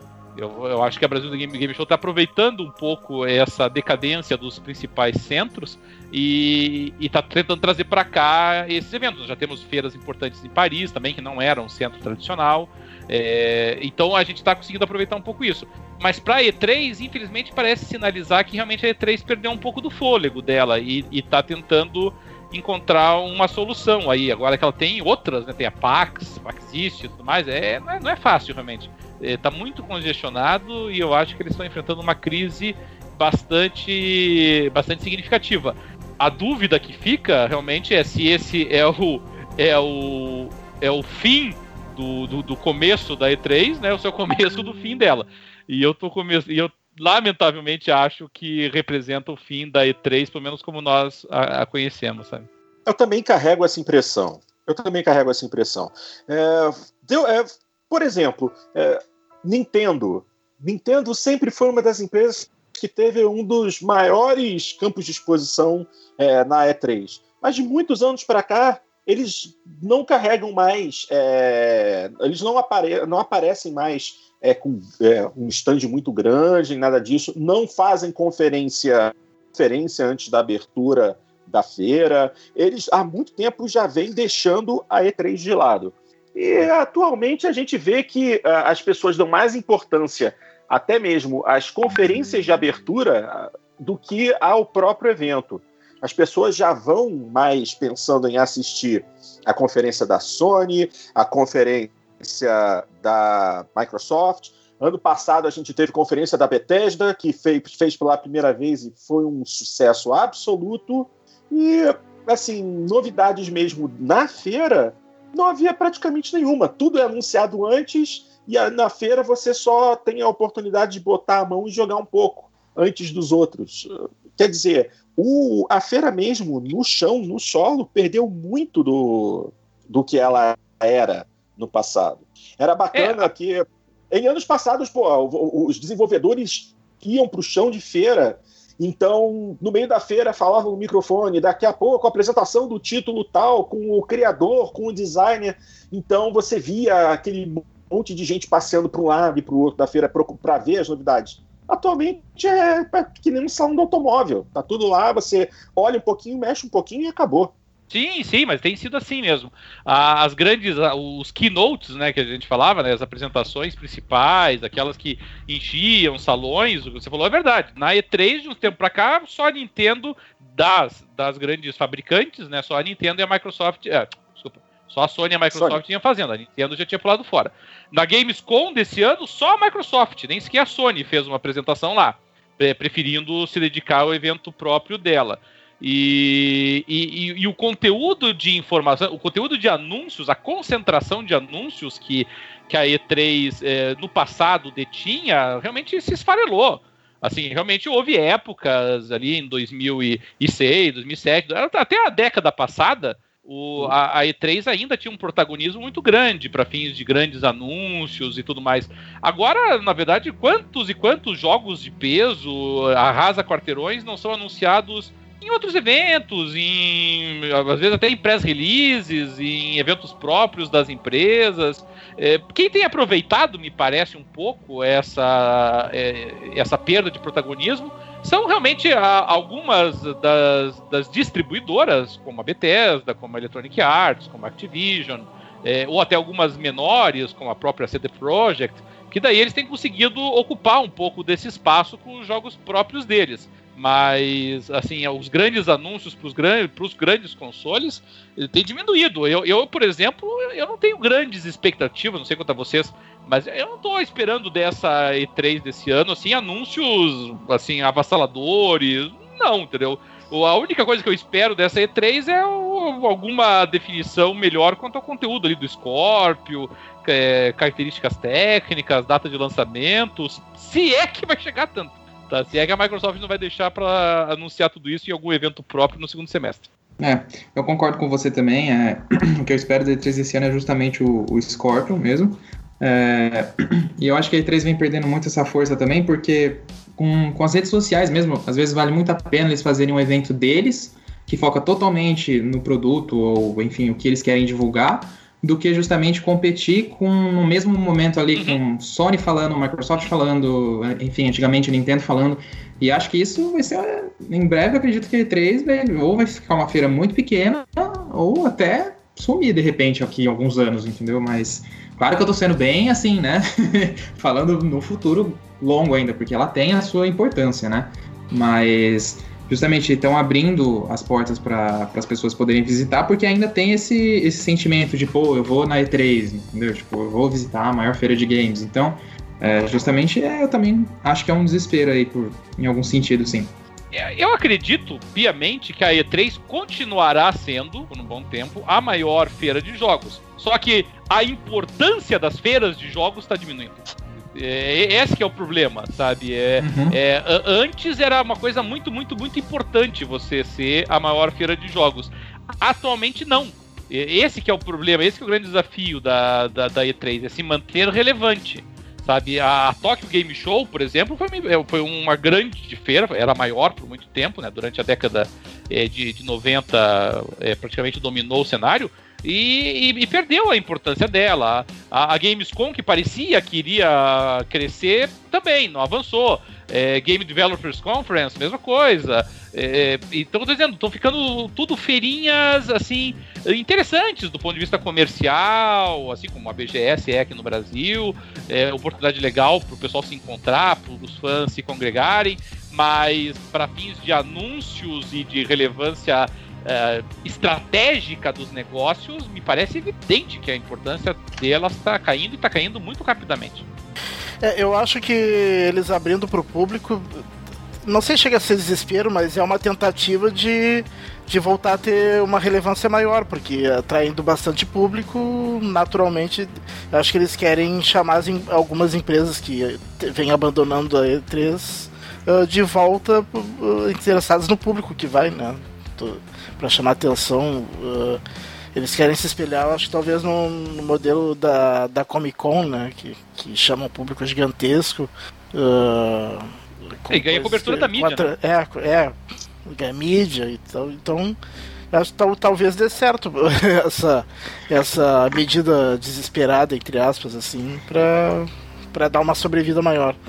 Mas seja como for, só para encerrar minha participação nesse bloco aí, só para avisar os nossos ouvintes que eh, abre as vendas dia 13, salvo engano, a 150 dólares na primeira leva. E depois uma segunda leva que não ficou muito claro se são dois lotes diferentes ou se é o que sobrar. Se é o que sobrar, não vai sobrar. Mas se for dois lotes diferentes, tem o segundo lote depois que vai ser 250 dólares. A entrada é por dia, salvo engano. Eita! Caramba! Eita, Ah, é por dia? Eu achei que era por todos os dias. Não, não sei, não, não, não sei, não sei, não sei. Fique claro Ah, tá. isso, tá? Se não me engano, dei uma checada se é pros três dias ou não, tá? Não tome minha palavra por definitiva. Isso aí, que são três dias, é uma, uma feira bem curta, tá? É, eu, eu dei uma lida rápida, uma, uma lida rápida assim quando saiu a notícia e não me lembro realmente se é para os três ou pro... É, Ou eu pra- também não, eu sei que um o preço é dia só. 150. É verdade. Ah, ma- Mas normalmente a E3 já é uma feira curta, são pouquíssimos dias mesmo. Os- as principais conferências acontecem é, na semana anterior e no final de semana, e a feira mesmo são só três dias, segunda, terça e quarta, normalmente. Então, é, já, eles realmente estão dando uma limitada legal. O número de ingressos é, a gente pode até considerar pequeno, né? Isso aí eu, a- eu acredito até que seja A BGS leva 10 vezes mais pessoas. um projeto isso. É um projeto piloto. Essa, essa entrada de a entrada de público na E3 é, na verdade, uma maneira de verificar, de pesar qual é a relevância da feira. Na ainda. verdade, na verdade eles já eles já fizeram uma experiência no ano passado, levando um público bem menor do que isso. Uh, mas daí foram pessoas, não sei como é que foram selecionadas, mas uh, pessoas de fora e que levaram de graça, inclusive, foi de graça. Que levaram pro pavilhão, puderam testar alguns jogos e tal. Então teve, teve já um público geral o ano passado, mas foi bem menos do que 15 mil, não sei o número que foi.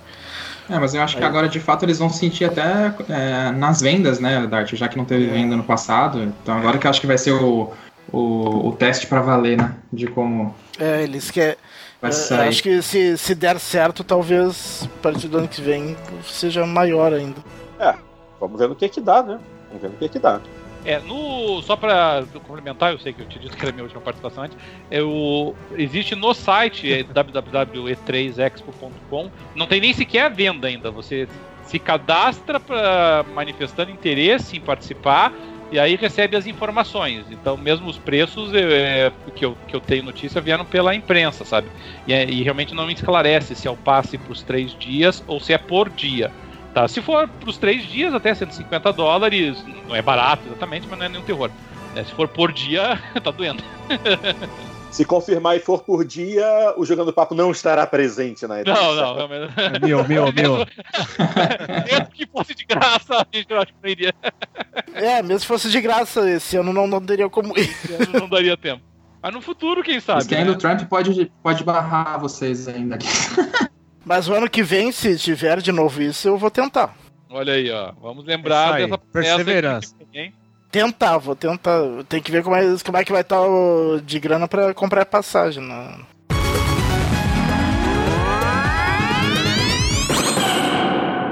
Show de bola, minha gente. Vamos dar continuidade. Nosso próximo tópico de conversa. Esse é bem interessante. Esse me interessa. De onde saiu a ideia da Netflix de criar uma série baseada em Castlevania? Cara, que sensacional! Eu particularmente curti. É, não, é sensacional, sem dúvida. É, nós estávamos falando agora há pouquinho aqui do, do Resident Evil, que é uma franquia veneranda, mas perto de Castlevania, Resident Evil ainda está dando os seus primeiros passos. É, Castlevania vem de 1986, o primeiro jogo. Lançado para o Nintendo 8 bits. É uma senhora franquia. É uma franquia que já tem. Eu não sei quantos títulos, mas com certeza deve ter mais do que 20 títulos já é, variados aí do Castlevania. E, e é muito legal. Eu, eu acho que, em tese, o Castlevania tem um potencial interessante para um seriado. É, ele tem um personagem é, muito conhecido, pelo menos para nós, que é o Simon Belmont, né? Então é, é um personagem famoso dentro do universo de games. É, é sobre vampiros, que querendo ou não, parece que não sai de moda esse negócio. o pessoal curte essa história de vampiro. E, Então, assim, potencialmente eu acho interessante. Só que o problema é que, assim, potencialmente muita coisa feita com base em videogame é interessante e depois dá com os burros na água. Esse que é desgraça. Então vamos torcer que não. Vídeo Assassin's Creed, né? É, não, Tinha e tudo pra ser um bom foi filme. o maior estrago de todos, né? Teve coisas muito piores. É, mas é que, mas é que ele tinha tudo pra ser um bom filme e no fim não foi, não. Sim, sim, isso é verdade. É, Então- gente, mas então, não, mas peraí. Não, não confundamos alhos com bugalhos. É, transplantar uma, um jogo de sucesso para um filme é algo meio complicado, porque a gente está tentando condensar um jogo de algumas horas ou uma franquia de N títulos em um filme, talvez dois ou até seis, como Resident Evil. E não deu certo. Mas, quando a gente fala de uma série, aí a gente já pode pensar um pouco melhor, porque nós temos um número maior de episódios para tentar explicar da melhor forma possível um determinado arco de história. Então, bom, há uma esperança. É, o, o problema aqui é que, assim, por exemplo, no filme do Assassin's Creed, é, no filme do, do Prince of Persia, que até foi um filme razoável, no meu entender, é, até nos filmes do próprio Resident Evil, nós estamos falando de grandes produções. Assim, quer dizer, o pessoal investiu dinheiro ali, o Tomb Raider agora que vai sair também, de novo, é, produções muito grandes, assim, com muito dinheiro envolvido, porque o- realmente o jogo acaba exigindo isso.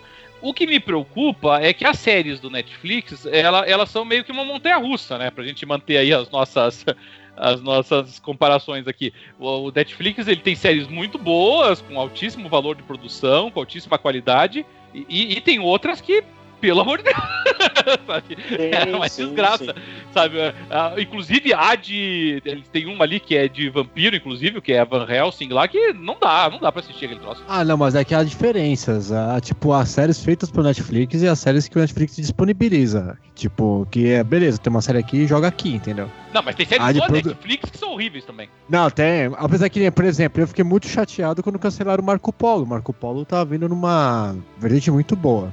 Sim, Só que não teve sucesso É, lá se a gente fora. pensar que, que o Marco Polo era um mestre de Kung Fu e que o cerco da muralha da China foi feito por 30 mongóis, sim, muito boa.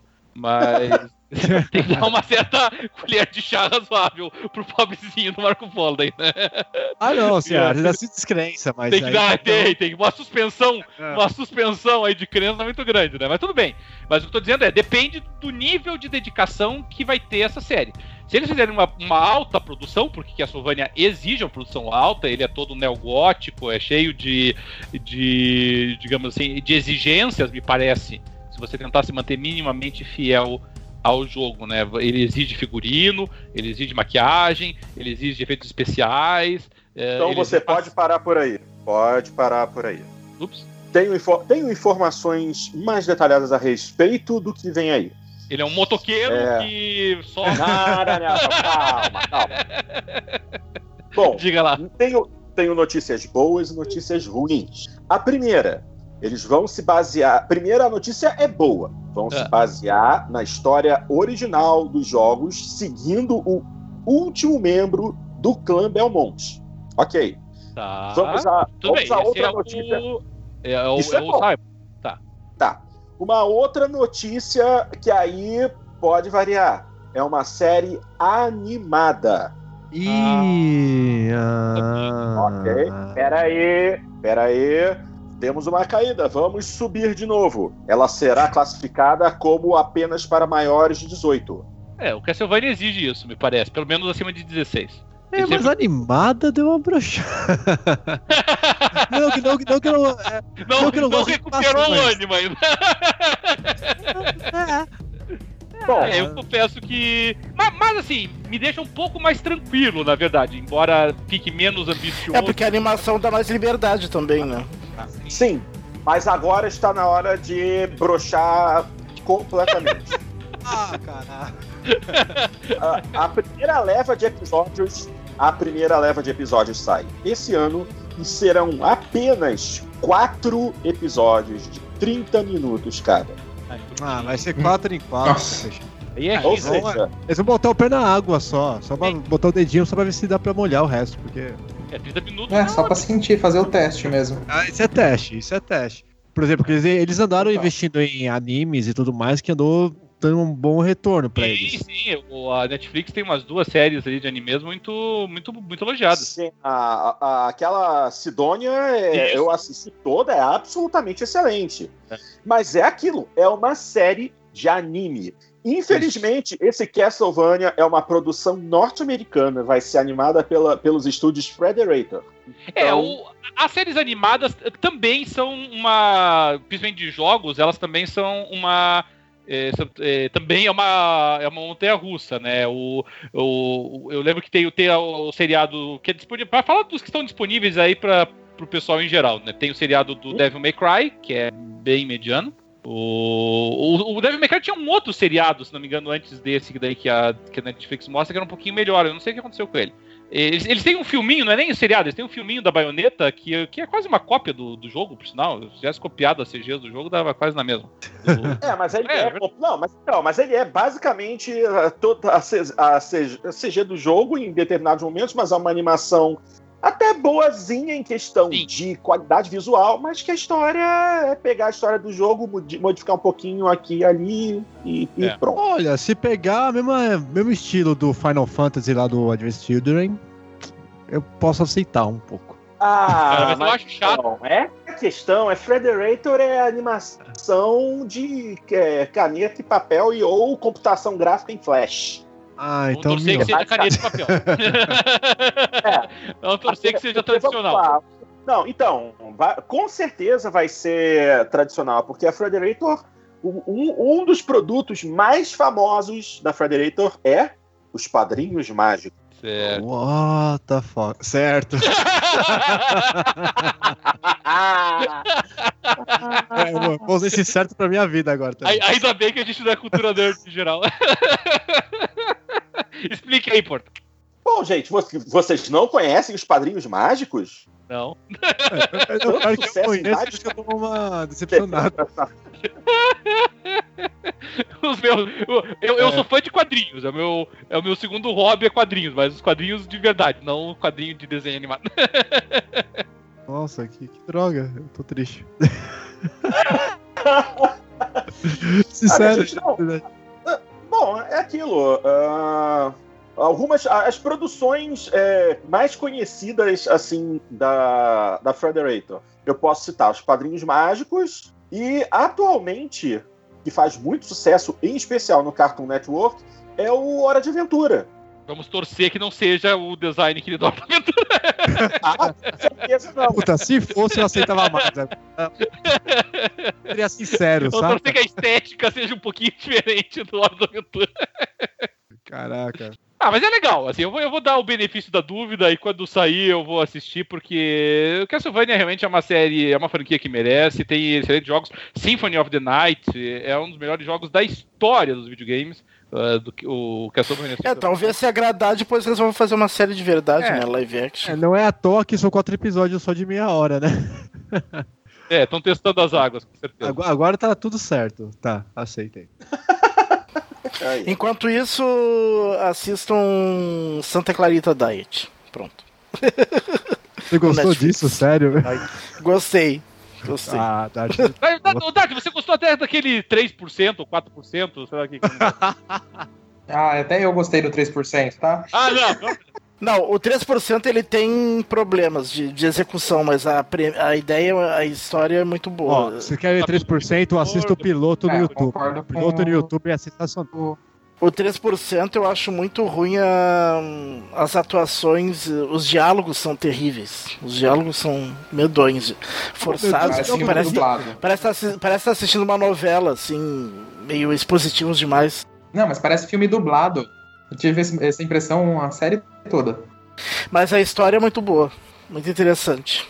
A história é legal, por isso que eu acho que, de repente, a segunda temporada eles arrumem essas- esses defeitos que tinha no primeiro e quem sabe fique uma coisa muito boa. Sabe que o 3% ele, ele foi mais criticado no Brasil do que lá fora. Lá fora os críticos gostaram. em geral, o público gostou E mais. que provavelmente aqui. quem tá fazendo a dublagem sabe interpretar.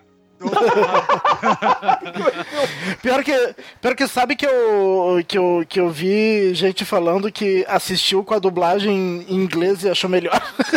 Olha, viu? ó, Tá explicado. Não, pior que É. minha noiva, ela é, ela é atriz, mano. Nossa, ela viu eu assistindo, ela falou, meu, por que você tá assistindo isso? Que horror. e aí, ela, ela não tava nem olhando pra TV ainda, só tava ouvindo os caras falando. Ela falou, meu Deus, olha essa entonação, Jesus, pelo amor de Deus. E realmente, viu? cara, for quem ver- sabe o negócio é ver em inglês mesmo.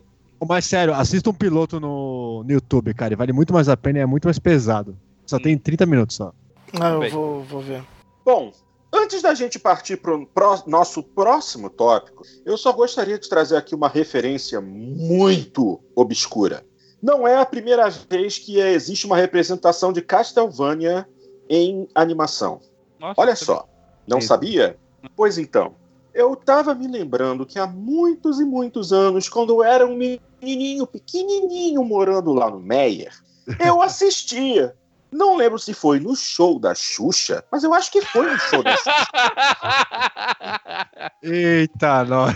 não, não, não é possível que tenha passado desenho do Castlevania no show do show do. Não, não é, não, não, não. Não é um desenho do Castlevania. É. Mas eu me lembro bem que eu assistia um desenho que passava na Xuxa, em Ah. que o cara dizia que o nome dele era Simon Belmont. E ele falava, inclusive, com uma voz: Eu sou Simon Belmont. E É mesmo? eu fiquei com aqu- é, e eu fiquei com aquilo na cabeça recentemente, logo depois que saiu esse anúncio de Castlevania é, em série na Netflix, eu me recordei disso. Aí eu fui caçar informação e eu descobri, sim, houve um, um desenho animado que passou no Brasil chamado Capitão N, o mestre dos jogos. E nesse jogo, um menino é, entrava num mundo do Nintendinho. Ô, Então louco. ele acaba conhecendo. Então ele acaba conhecendo Mega Man, Peach da série Kid Icarus, Aham. Donkey Kong e Simon Belmont. Por isso que eu me lembrei dessa coisa. Então, para quem tiver curiosidade, dá uma entrada no YouTube e digita na linha de busca Capitão N, o mestre dos jogos. E vocês vão ver. Eu jurava, que- eu, eu pensei que eu tava enlouquecendo, mas eu não enlouqueci. Realmente isso tava tão adormecido num canto da minha mente e foi despertado com esse anúncio do Castlevania que eu tive que correr atrás. E é verdade. Legal. Aparece, aparece até Zelda, aparece a Samus de Metroid. É, e, e você, e você percebeu que todos eles são personagens vinculados ao Nintendo, né? Então, com Sim. certeza a Nintendo deve ter uma mãozinha nesse Capitão N. Capitão. Hã? N? Hã? N? Outra- e uma, e uma coisa que me marcou muito, uma coisa que me marcou muito, justamente pela questão do Simon Belmont, é que ele tinha uma voz muito forte, mas ao mesmo tempo levemente afeminada. Muita gente achava que ele era gay, por assim se dizer. Mas o que não é verdade. Olha, Não, pelo olha, nossa. ele é Garcia- Garcia Júnior, gente. Que fala Olha, que é o Porto. Porto, eu Eu acabei de gosto- colocar aqui no YouTube e o começo do desenho tem Castlevania World, Metroid World, Aham. Aham. Mega, Mega Land World, Olha aí, ó. Aham. Mongolo, Mongol, Mongoland. Cara, que, que horror! Viu só? É tudo, são todos universos complementares. Nossa, sabe o que é o pior? Meu Deus, eu, eu dei um play aqui. Não é pra ter dado um play. Ah. É. Não, o pior é que o começo é tipo live action e é o moleque sendo puxado pra dentro da TV. Exatamente. Ah, tipo Poltergeist, assim. Isso! Cara, que horror! Isso é um boneco 3D verde mais zoado que sei lá. Nossa! Eu vou deixar o link aqui. A gente deixa depois na postagem, né? A gente deixa também na nossa postagem na página, no Facebook e no nosso top lá do PXB, porque Eu, realmente, eu, eu carrego depois o- um, um trailerzinho lá no nosso, Por na nossa favor. página do Face. por favor, porque realmente, cara, eu nem acredito de onde eu tirei essa lembrança, mas eu me lembrei disso, cara. Eu me lembrei disso. Ai, Jesus.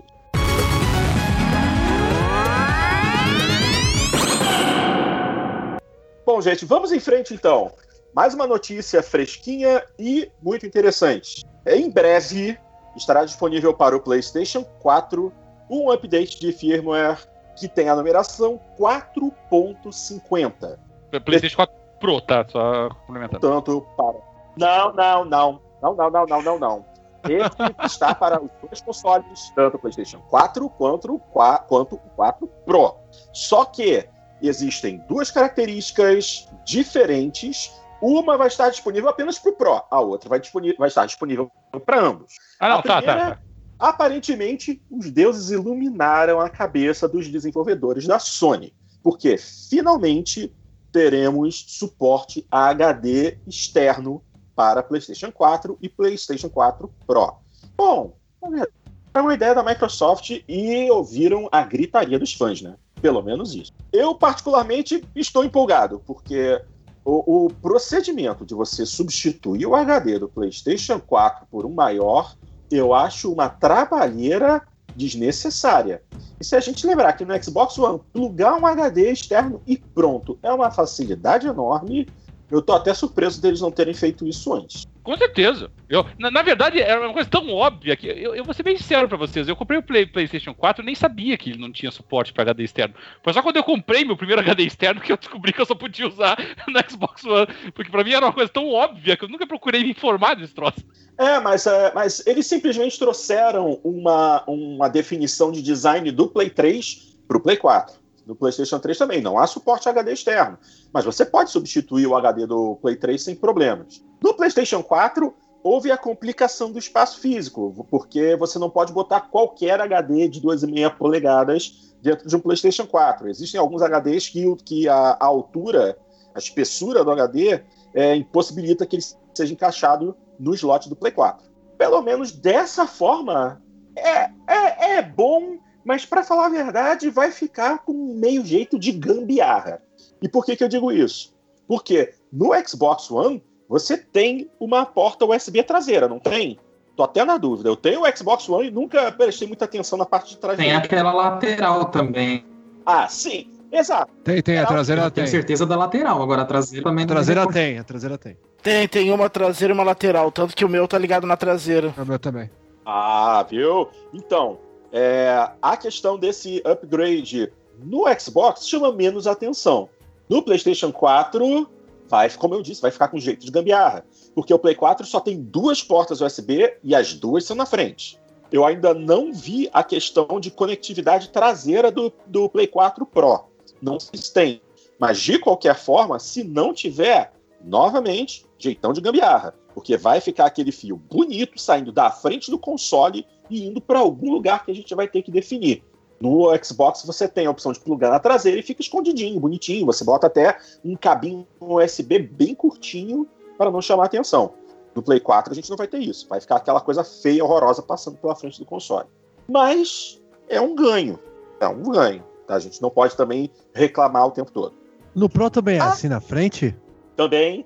E as portas USB do Pro ficam afastadas uma da outra elas não ficam juntinhas como a, as portas frontais do Play 4 normal. Ah, fazer o quê? Fazer o quê? É, Sony sendo Sony, para variar. E depois reclamam da Microsoft. Bom, mas esse, essa é uma notícia legal. É uma notícia bacana. Gostei. Vou poder botar um HD externo no meu Play 4. A próxima, infelizmente ou felizmente, é só para os proprietários do PS4 Pro. Com a chegada desse update, surge o Boost Mode, que é um modo que permite que jogos desenvolvidos antes do lançamento do PlayStation Pro possam utilizar o poder gráfico e computacional do console sem a necessidade de patch de atualização. Ou seja, vamos ganhar alguns frames a mais e só. Mas, dependendo do jogo, é um ganho interessante, correto? É, é, correto desde que o, realmente o jogo não, não tenha uma limitação intrínseca, né? Porque alguns jogos que, o, que eles são travados, a quantidade de frames, por exemplo, e aí realmente não tem diferença. Tem que ser jogos em que a, em que a quantidade de frames seja destravada. É, o pessoal usou muito, por exemplo, o NAC lá como referência, porque o NAC ele sempre foi destravado. E aí realmente houve uma melhoria muito grande. Mas para jogos que são travados, vamos dar um exemplo aqui: o Evil Within que é travado em 30 FPS não faz diferença nenhuma, por exemplo. Então. Não, pode haver. Pode, não, pode, pode fazer, pode desde que tem um patch que libere. Sim, sim. Não, não, não, não, não. Eu digo o seguinte: pode haver uma diferença. Por exemplo, o jogo pode ser até um jogo de 30 frames por segundo. Mas se de repente é um jogo de tiro em que de repente muitos elementos surgem na tela, muitos personagens, muitos efeitos, e normalmente pode haver uma pequena queda de frame rate, cair para os 27, 26, assim. Com esse poder liberado, ele vai conseguir manter a estabilidade de 30 frames por segundo. Quem é meio chato, tipo eu, para frame rate, isso é uma boa notícia. Mas honestamente, não é motivo para trocar um Play 4 por um Play 4 Pro. Longe disso. É, ele faz um. Ele faz um overclock do CPU e, do, e da GPU da, do PS4 Pro. Claro que, uhum. como todo overclock, isso implica uma maior utilização do, dos processadores, e uma maior utilização dos processadores traz consigo também um aumento de temperatura do, do aparelho. Mas, assim, como nós mencionamos até no, lá na nossa página do Facebook, quando nos indagaram isso, é, vamos acreditar aqui que a Sony não é idiota, né? Que eles fizeram tudo quando foi teste para saber que o ganho de temperatura não iria pôr em risco o aparelho por conta disso, né? Aqui isso é normal, eles vão tateando aos pouquinhos, vão liberando firmwares aos poucos para ver até onde podem esticar sem colocar em risco uh, o bem-estar do aparelho. Mas uma coisa que eu não entendi é por que, que houve necessidade de um overclock do PlayStation 4 Pro para rodar melhor os jogos do PlayStation 4 normal. Porque uh, eles não eram para rodar melhor naturalmente, uh, de, desbloqueando alguma coisa lá, uh, não. porque porque é uma porque naturalmente mesmo sem overclock é uma máquina muito melhor do que o PlayStation 4, né? É uma máquina mais potente. Não, então, mas a questão é justamente essa.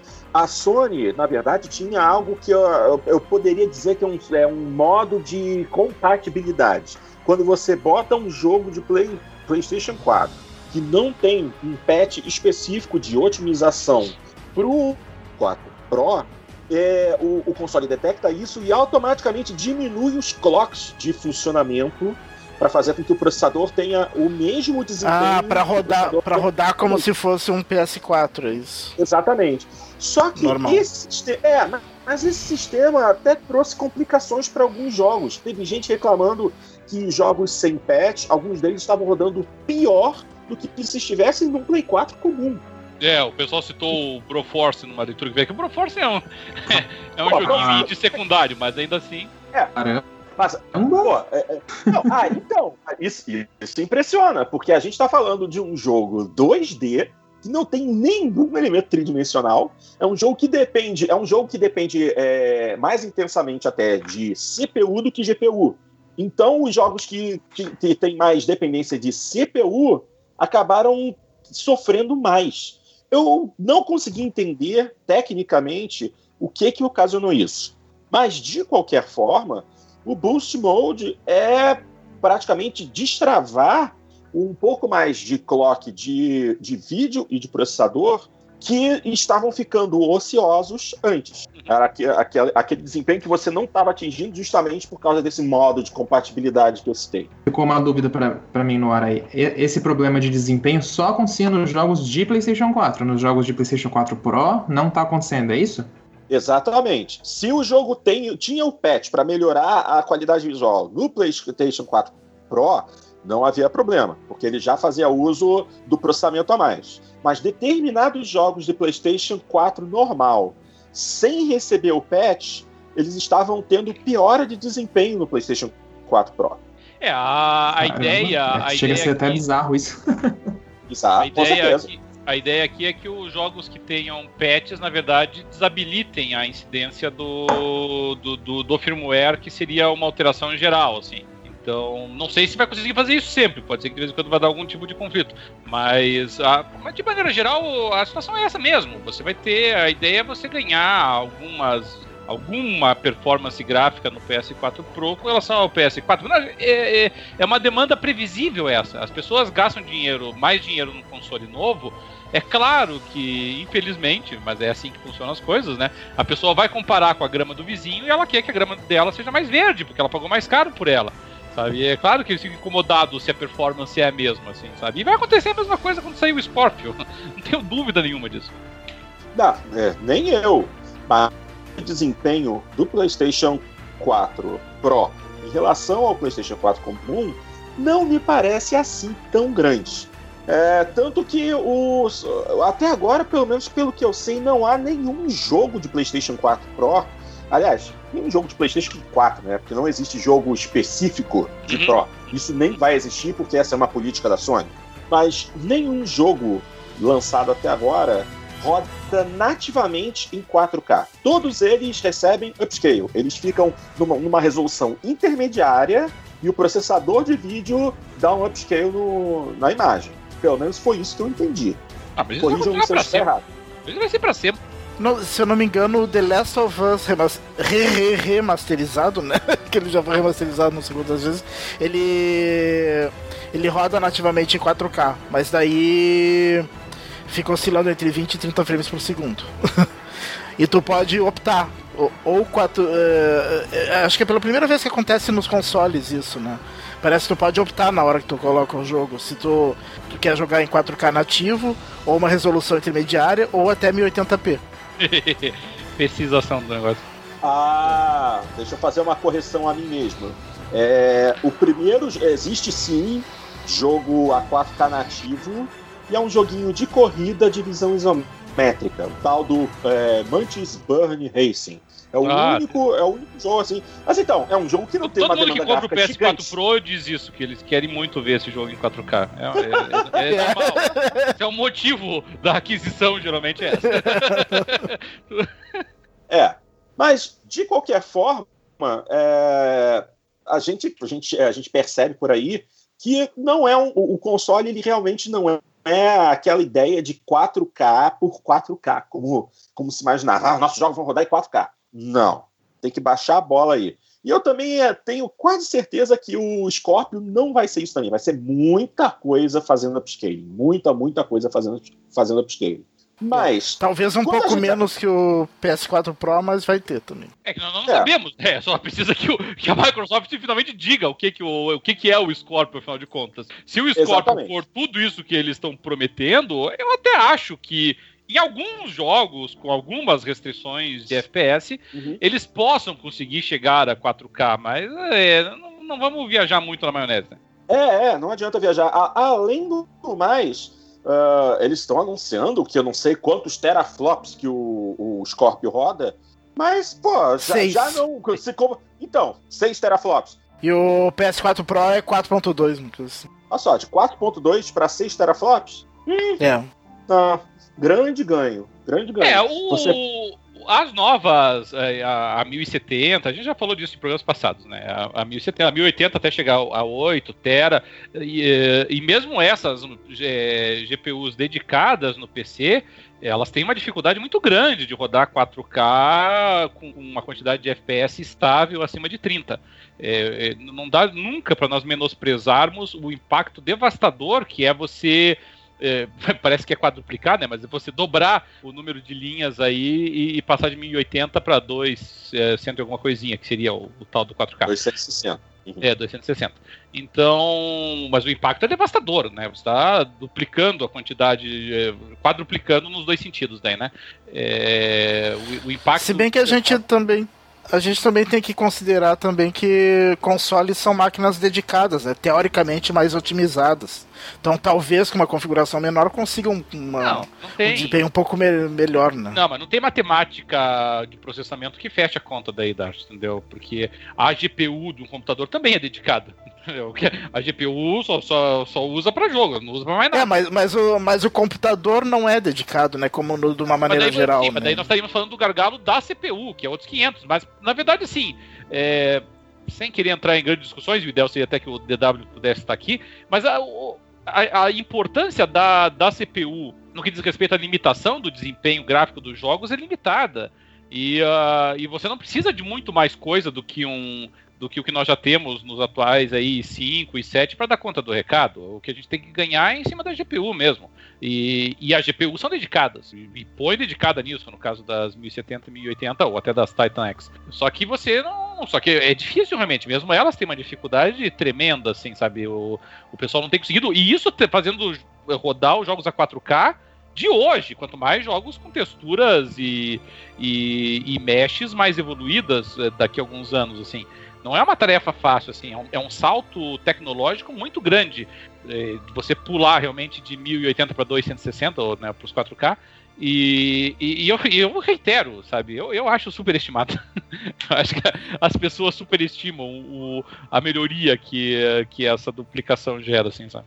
É, eu particularmente preferia ver todo esse, esse poderio gráfico travado em 1080p com um frame rate mais estável. Do que nem, nem isso nós conseguimos ainda, né? Nem isso. Exatamente. Dizer, então... o, o, Xbox One não consegue nem chegar a 1080 em vários jogos. O PlayStation 4, quando chega, não consegue travar em 30 é, por vezes. 60, então, é, dá pra contar nos dedos. É, é. Esse é o nível da distância tecnológica que nós estamos. Sim, exatamente.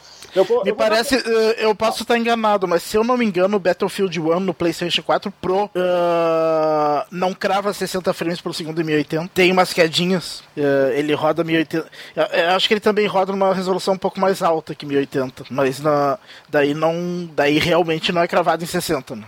Ah, então, mas você está falando de um jogo que recebeu patch para o PlayStation 4 Pro, entendeu? Na questão, do, é, na questão aqui do Boost Mode, a gente está falando de jogos que não, não receberam e nem devem receber o, um, um patch para melhorar. Que é, digamos, a grande, a enorme maioria dos jogos hoje. Eu acho muito difícil que as venham correr atrás e lançar é, pacotes de atualização para tirar proveito do, do poderio extra do, do Play 4 Pro. Mas é interessante ver é, o que aconteceu em determinados jogos. Para mim, um dos mais marcantes, não, não tem como evitar, é o Project Cars, que é um jogo que sempre prometeu 60 frames por segundo, é um jogo que entrega 60 frames por segundo nas condições ideais. Ou seja, é, pista limpa de manhã, com no máximo assim uns oito carros correndo com você. Só que isso não tem graça, porque o jogo te oferece a opção de botar correndo à noite com chuva e com 44 carros na pista ao mesmo tempo. No PC, você consegue atingir 60 frames por segundo nessa condição, é, com algumas concessões visuais, mas sim consegue. No PlayStation 4 e no Xbox One é absolutamente impossível. Nessa condição, o jogo sofre demais. O PlayStation 4, nessa condição, em determinados momentos, chegava até a menos de 30 frames por segundo. E a Digital Foundry resolveu fazer alguns testes, definiu algumas opções e deu para verificar que o Boost Mode faz algum efeito. Faz, funciona relativamente bem. Em especial o Project Cars, que numa condição de corrida com chuva pesada estava é, rodando a 36,7 frames por segundo, pulou de 36,7 para 49,6. Ou seja, temos aí 13 frames por segundo a mais. O que, para quem gosta de simulação e entende a necessidade dos frames por segundo, é, é uma diferença boa, mas não é nenhum milagre. E eu acho que a questão é justamente essa: não existe milagre. O, ainda mais no caso do PlayStation 4 Pro, houve um ganho de desempenho, mas não é um ganho absurdo de desempenho. Então, ok, para quem comprou o PlayStation 4 Pro, legal. Mas quem acha que é um, um motivador de, de fazer um upgrade, trocar de console, tá muito longe disso. Ah, sem dúvida, eu mesmo se tivesse um PlayStation 4 comum, eu não compraria o Pro. No caso, como eu não tenho o PlayStation 4, eu pretendo comprar um Pro. E se o Scorpio, inclusive, não for toda essa evolução que a Microsoft tem falado, que na minha opinião é muito maior do que a Sony fez com o PS4 Pro, eu também vai ser um mais do mesmo. Para ter um pouco ganho e não ter é, grandes mudanças a partir dele, não vejo por que gastar dinheiro com isso. Concordo plenamente com você. Outro jogo que me chamou a atenção nessa comparação do Digital Foundry é o hum. Assassin's Creed Unity. Que eles fizeram dois testes com o Unity. A versão dele já pateada, né? Porque ele é um jogo que recebeu vários patches porque estava tremendamente bugado quando lançado. Né? A versão já pateada, ela tá travada em 30 frames. Então o jogo não passa dos 30 frames, mas fica praticamente estável nos 30 frames. Uh, no PlayStation 4, em vários momentos cai a 20, 21. E, e o PlayStation 4 Pro agora com esse Boost Mode fica sempre. Quando cai, cai a 29, 28. Fica travado nos 30 frames. E eles testaram também a, a versão inicial do jogo em disco, sem nenhuma atualização, que daí não era travado os frames. E em alguns momentos ele chega a 40 e poucos, 38, 39. E, então ele é um jogo que, que também se beneficiou bastante. Viu? Até como eu tinha falado antes, até mesmo jogos que, que foram criados para rodar 30 frames por segundo podem ter algum certo ganho. Isso é bom, isso é bom. Mas não é um game changer. É, não é um game changer, mas uh, eu quero um PlayStation 4 Pro. eu, que, um eu quero ter. Pro? Eu quero ter a melhor versão possível dos jogos, né? Ah, não. Em console, em console, eu descarto PC. Ah, eu não, eu não gastaria dinheiro no PS4 Pro tendo o PS4 não. O mesmo Scorpio, assim, vai depender muito do que que vai vir e, e mesmo assim eu só estou considerando o Scorpio porque eu devo ir para os Estados Unidos no final do ano e talvez seja o presentinho que eu vou dar a mim mesmo nessa viagem. Mas, mas também depende do que vai, vai ser a composição do Scorpio, porque... Ô, Cadeirinho, para você e para os amigos de podcast, né? É que não, não dá pra espalhar porque a receita vai ficar de olho. pra mim só. Pra mim, ainda por cima, é, vou usar a parte da, do, da cota da minha esposa. Não, mas tem a cota das duas filhas também. De 7 e 1 anos de idade. Uma, não, uma, delas, uma delas vai ganhar o Switch já, né? Então já. já é, mas, uh, mas criança não tem cota, né? Parece. Eu não, não, não, me, não, me, não me, eu não me lembro a idade. Uh, eu, eu, eu costumo até ser bem conservador nas minhas compras no exterior, sabe? Mas não, o, tem problema, você mesmo... pode você pode chegar lá, tirar o console do, da caixa, e quando voltar, se, se, alguém da Receita falar, você fala que levou para ficar jogando lá, entendeu? Não tem problema. você me entrega aqui, sem caixa, sem nada, não tem problema, cara. fala que é para uso pessoal, você é, não gosta de parte. Juiz, juiz flagrando, tentando passar 7-1 na Receita. Ia ser boa essa manchete. É, eu, prefiro, eu prefiro evitar. Mas o, mas de qualquer maneira, assim, eu só iria comprar também se o se, se realmente o avanço for significativo. E o PS4 Pro não tem o menor interesse. Então, o pessoal tá dizendo que tá vendendo bem e tudo mais, mas eu quero acreditar que tá vendendo bem porque tem pessoas que nunca tiveram o PS4 e estão comprando ele, porque substituir o teu PS4 por um PS4 Pro é, embora tem gente que vende o seu console porque comprou um console, uma edição especial e tudo mais, né? É, tem gente. Uh, tem muita que... gente que quando lançou o 360 Slim uh, vendeu o FAT para comprar o Slim. Então acho que é uma coisa normal, né? Não, mas é que o, o FAT pro Slim, entendeu? Principalmente no se tratando do Xbox 360, tinha sentido. Você se livra da bomba relógio e pega um que aparentemente funciona. Agora, agora realmente, no, no assim, para ganhar um pouquinho aí de desempenho sem ter conteúdo próprio pro console, em tese, né, no começo, realmente eu não vejo muito sentido. Mas enfim, é realmente, se você quer ter o melhor desempenho possível dos seus jogos, aí realmente tem que seguir o que o Dart comentou e pegar essas versões upadas. Mas é que tá, o Dart, você ia pegar o Slim ou você, pe... o Slim, você ia pegar o Pro ou você pegaria o Nintendo Switch? O Pro, sem dúvida. Olha aí.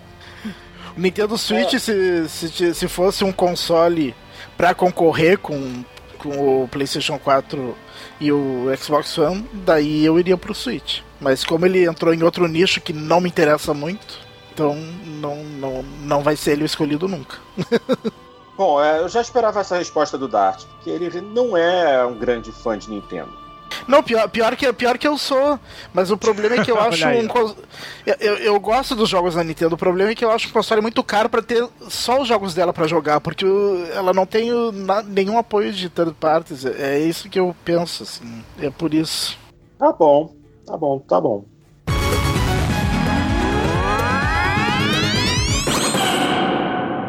Ok, gente, vamos seguir. Oh, esse programa hoje tá ficando grande. Próximos lançamentos de peso para Xbox One e PlayStation 4. Vamos começar pelo do Xbox, que esse eu, eu tenho certeza que o Dart deve estar salivando. Halo Wars 2. E aí, Dart, animado? Bastante, eu joguei o beta. O beta, ele, na verdade, não, não tem o modo clássico do Halo Wars, o modo clássico de estratégia, né? Ele é um modo simplificado. Eles quiseram mostrar um modo novo de jogo que vai ter, que é um modo simplificado, que em vez de tu tu construir a base ir upando e fazendo upgrades e para tu finalmente poder fazer o teu exército, tu, tuas unidades lá.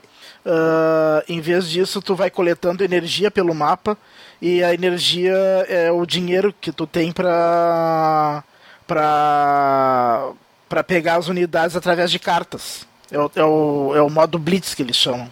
Então, uhum. Então tu usa uma carta lá, custa tanto de energia e já surge a unidade que tu quer. e tu tem que controlar pontos do mapa. É um jogo bem rápido, assim, bem, bem interessante. Eu acho que pra, pra quem não tá muito acostumado com estratégia, é uma boa forma de começar a se acostumar.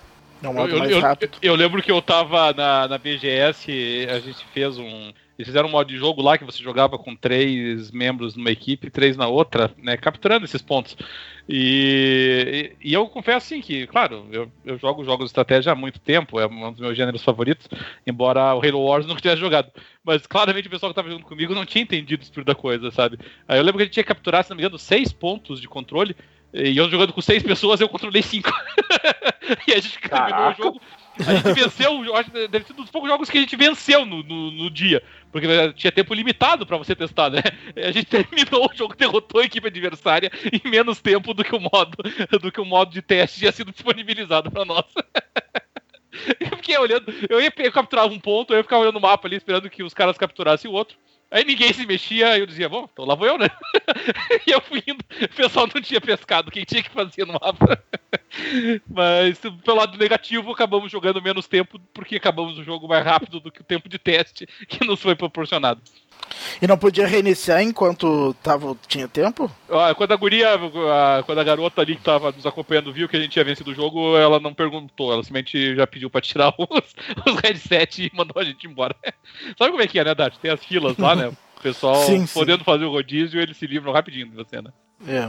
Mas é, é legal, eu achei muito Mas- bom. Eu, eu não tenho dúvida, até primeiro pela falta de concorrência, a um, mas pelas qualidades intrínsecas do jogo, tanto do primeiro quanto do que eu vi do segundo, que vai ser o melhor jogo de estratégia em tempo real.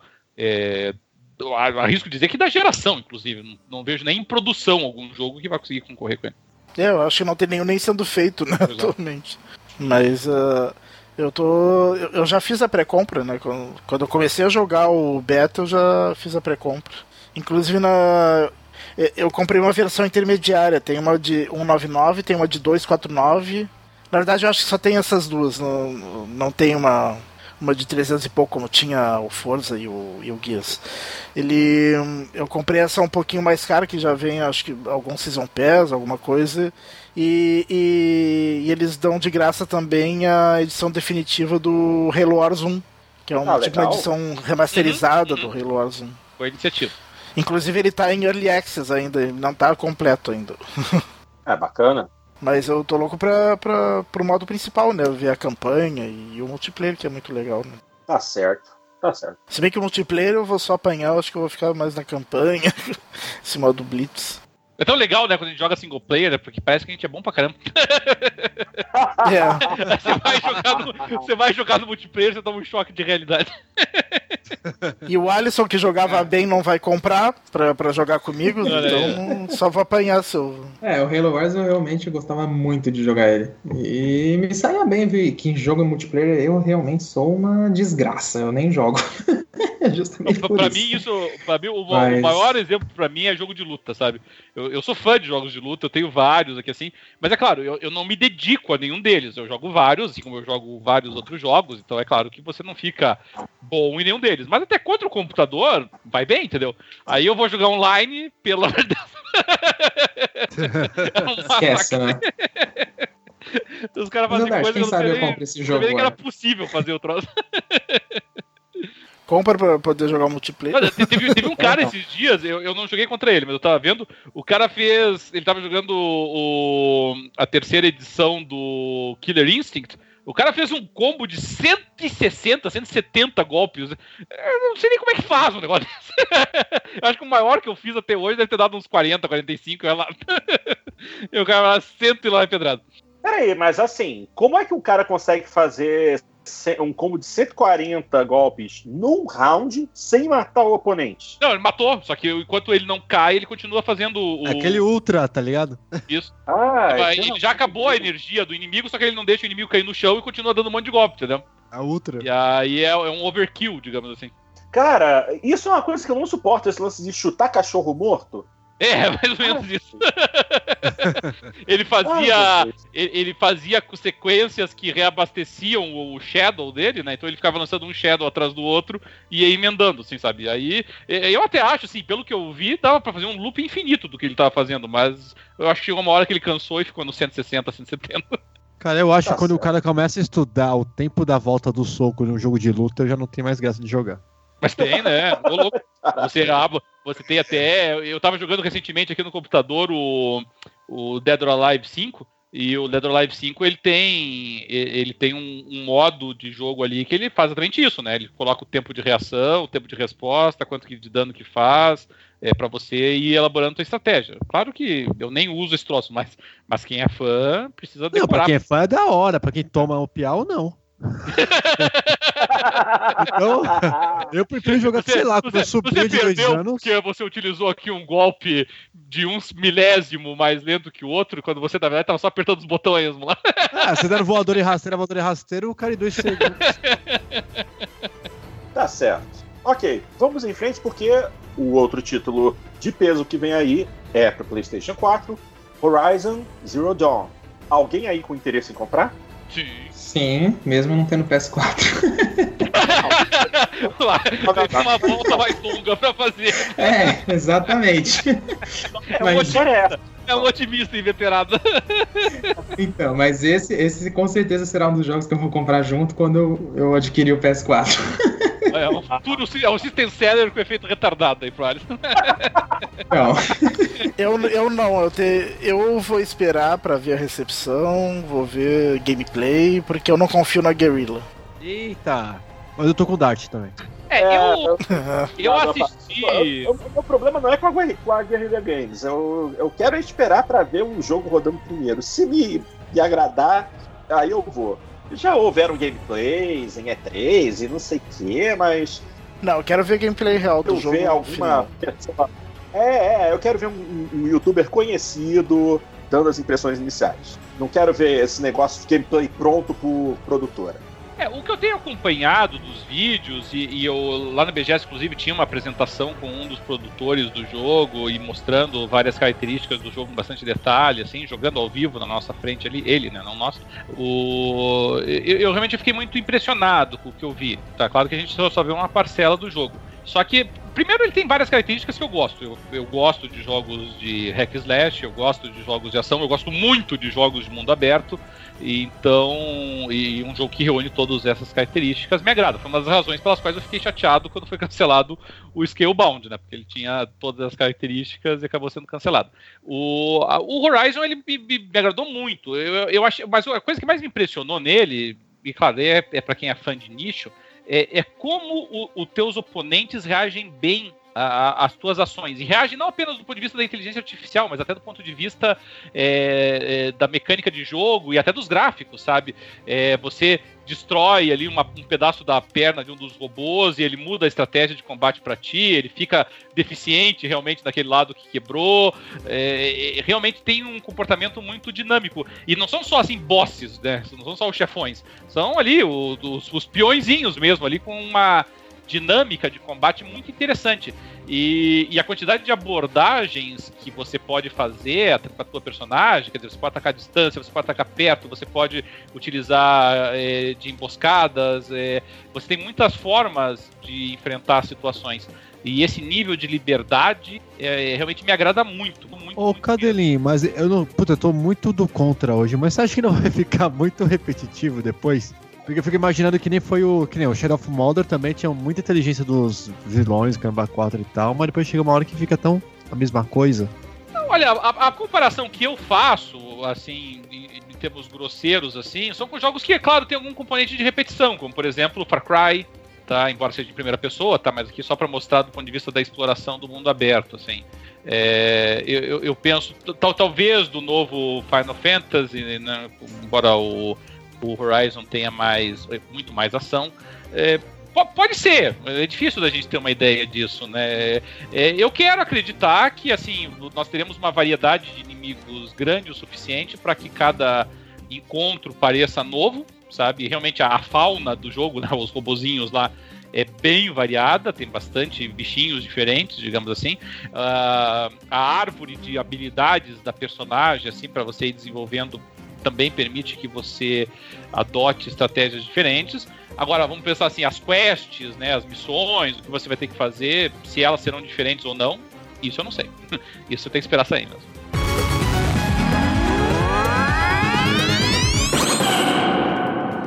Vamos então ler aqui as mensagens enviadas pelos nossos ouvintes nas últimas semanas. Uh, começo por qual?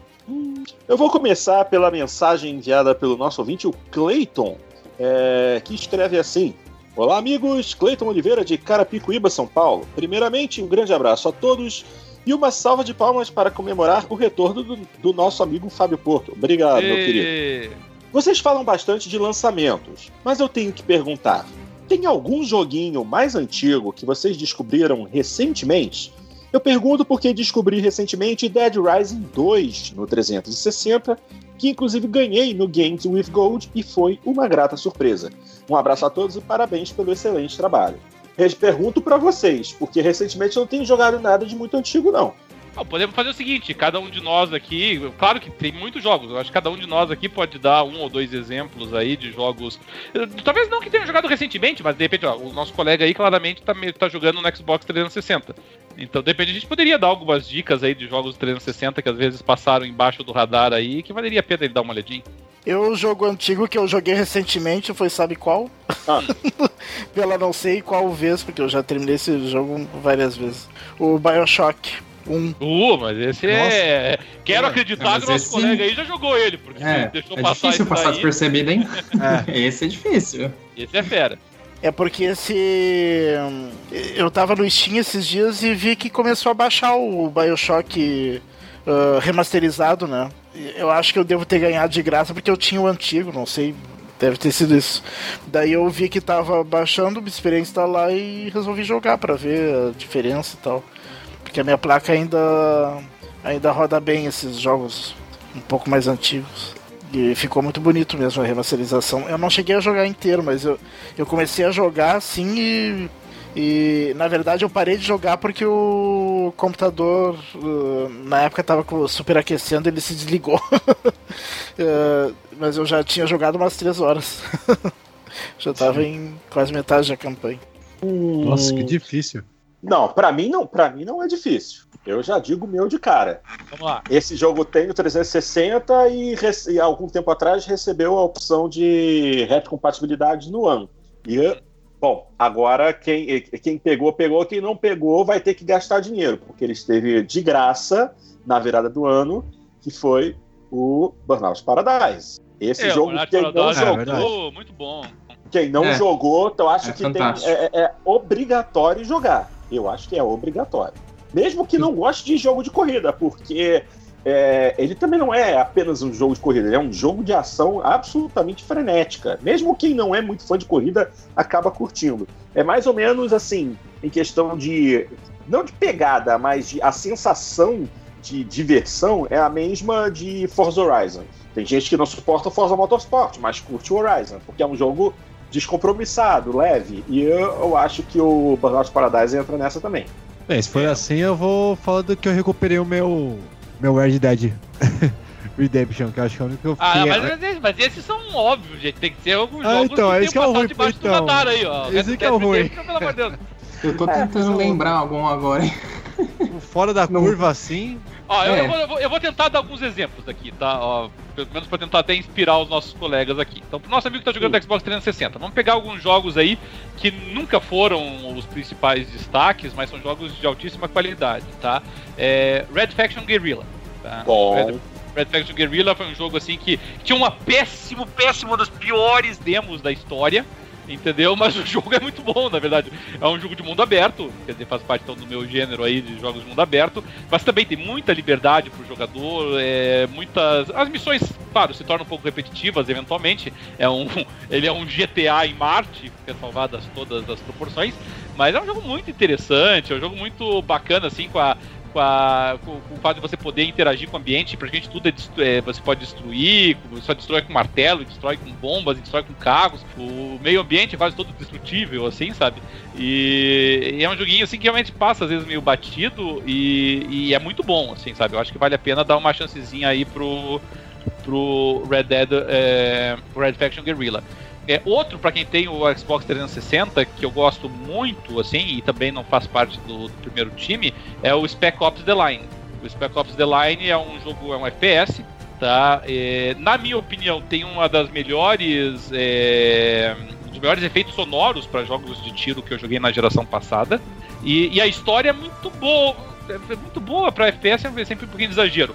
Mas para os padrões de um FPS, muito interessante, assim sabe? Uma mistura de realismo de guerra com alguns componentes ali sobrenaturais. É, é, interessante, assim, sabe? Eu acho que vale muito a pena dar uma chancezinha pro, pro Spec Ops aí. Bom, eu posso, eu posso falar mais um jogo aqui é, que Dessa vez não vou falar um jogo de corrida, ok. Fábio Porto aqui falando de um jogo que não é jogo de corrida, tá bom? Opa! Oh, meu Deus! Que milagre, hein? Caraca, muito amigos vocês, hein? Tá bom. Você viu que ele não falou mas, ainda.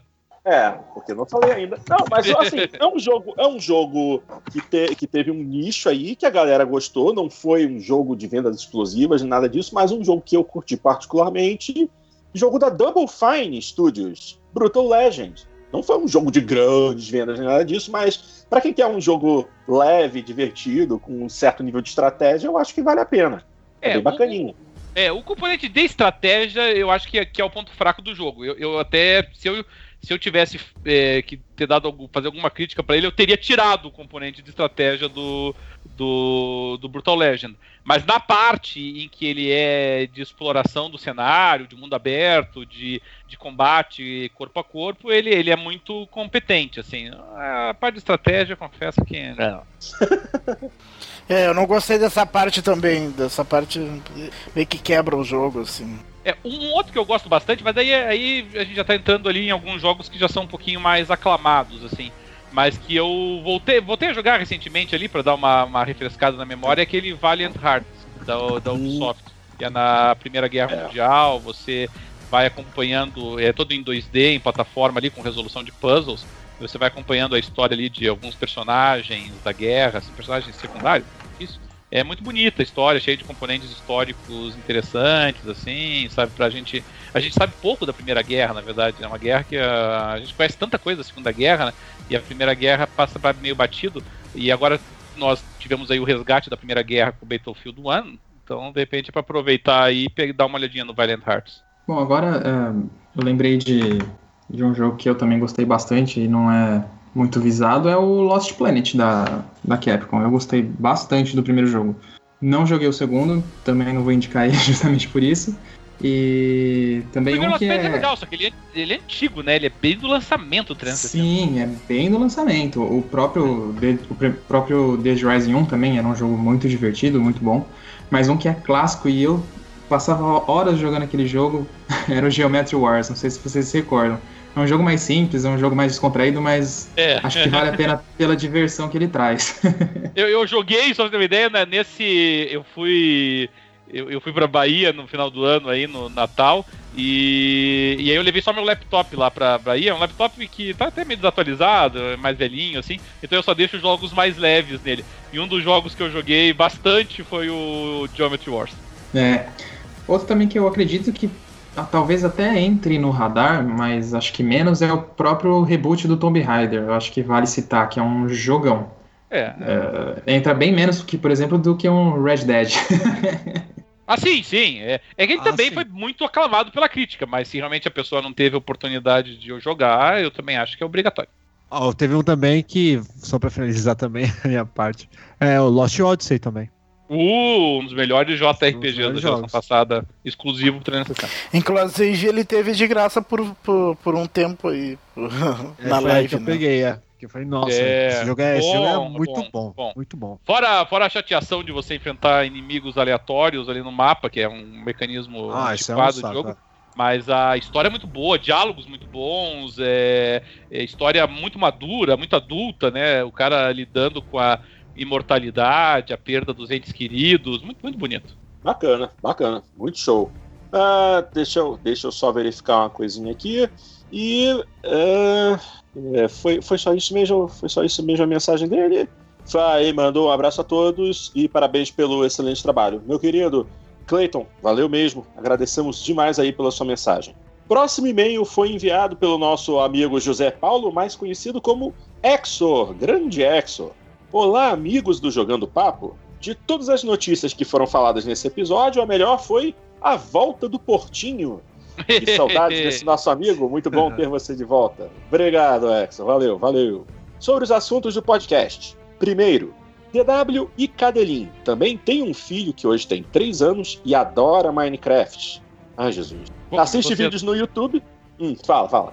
Não, começou cedo, né? Três anos. É, é, é, começou muito cedo.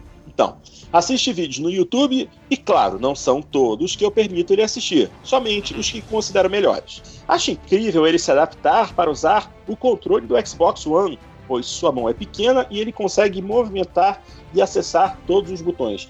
Pera aí, o moleque com 3 anos joga Minecraft no Xbox. Brincadeira, hein? Olha só. a minha filha começou com começou com de 5 para 6. O, o garoto aí tá rapidinho. Nossa, eu tô assustado. Se é isso, É, 200, olha, olha as gerações atuais aí. é. Pequeno prodígio. Nossa.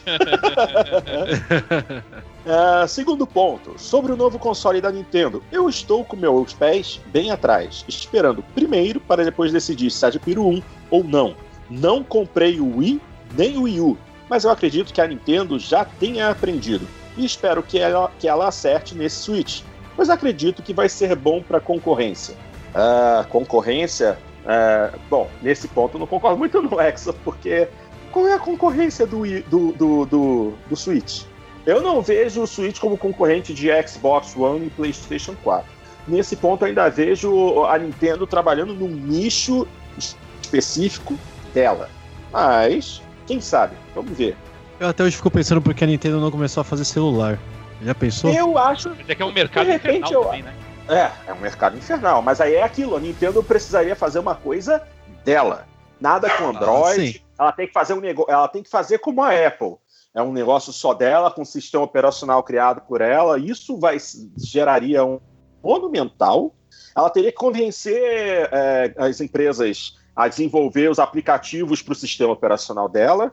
E a gente sabe muito bem que a Microsoft ainda sofre com isso até hoje no, Ah, no Windows Mobile, entendeu? Enquanto a Apple e, a- e os celulares Android já estão com a sua base bem, bem estabelecida, é- não é, acho que não é a vibe da Nintendo entrar numa briga de cachorro tão grande assim. É, e, a, e a Nintendo, assim, relacionamento com third parties não é bem a praia da Nintendo, né? Exatamente. Exatamente. Você acabou de falar tudo. Bom, vamos lá. Terceiro ponto. A respeito de Scalebound. Eu não estava no hype desse jogo, mas claro que é uma notícia triste para essa geração. E com certeza, como o Cadelinho falou, a Microsoft deve ter um bom motivo para isso. Grana.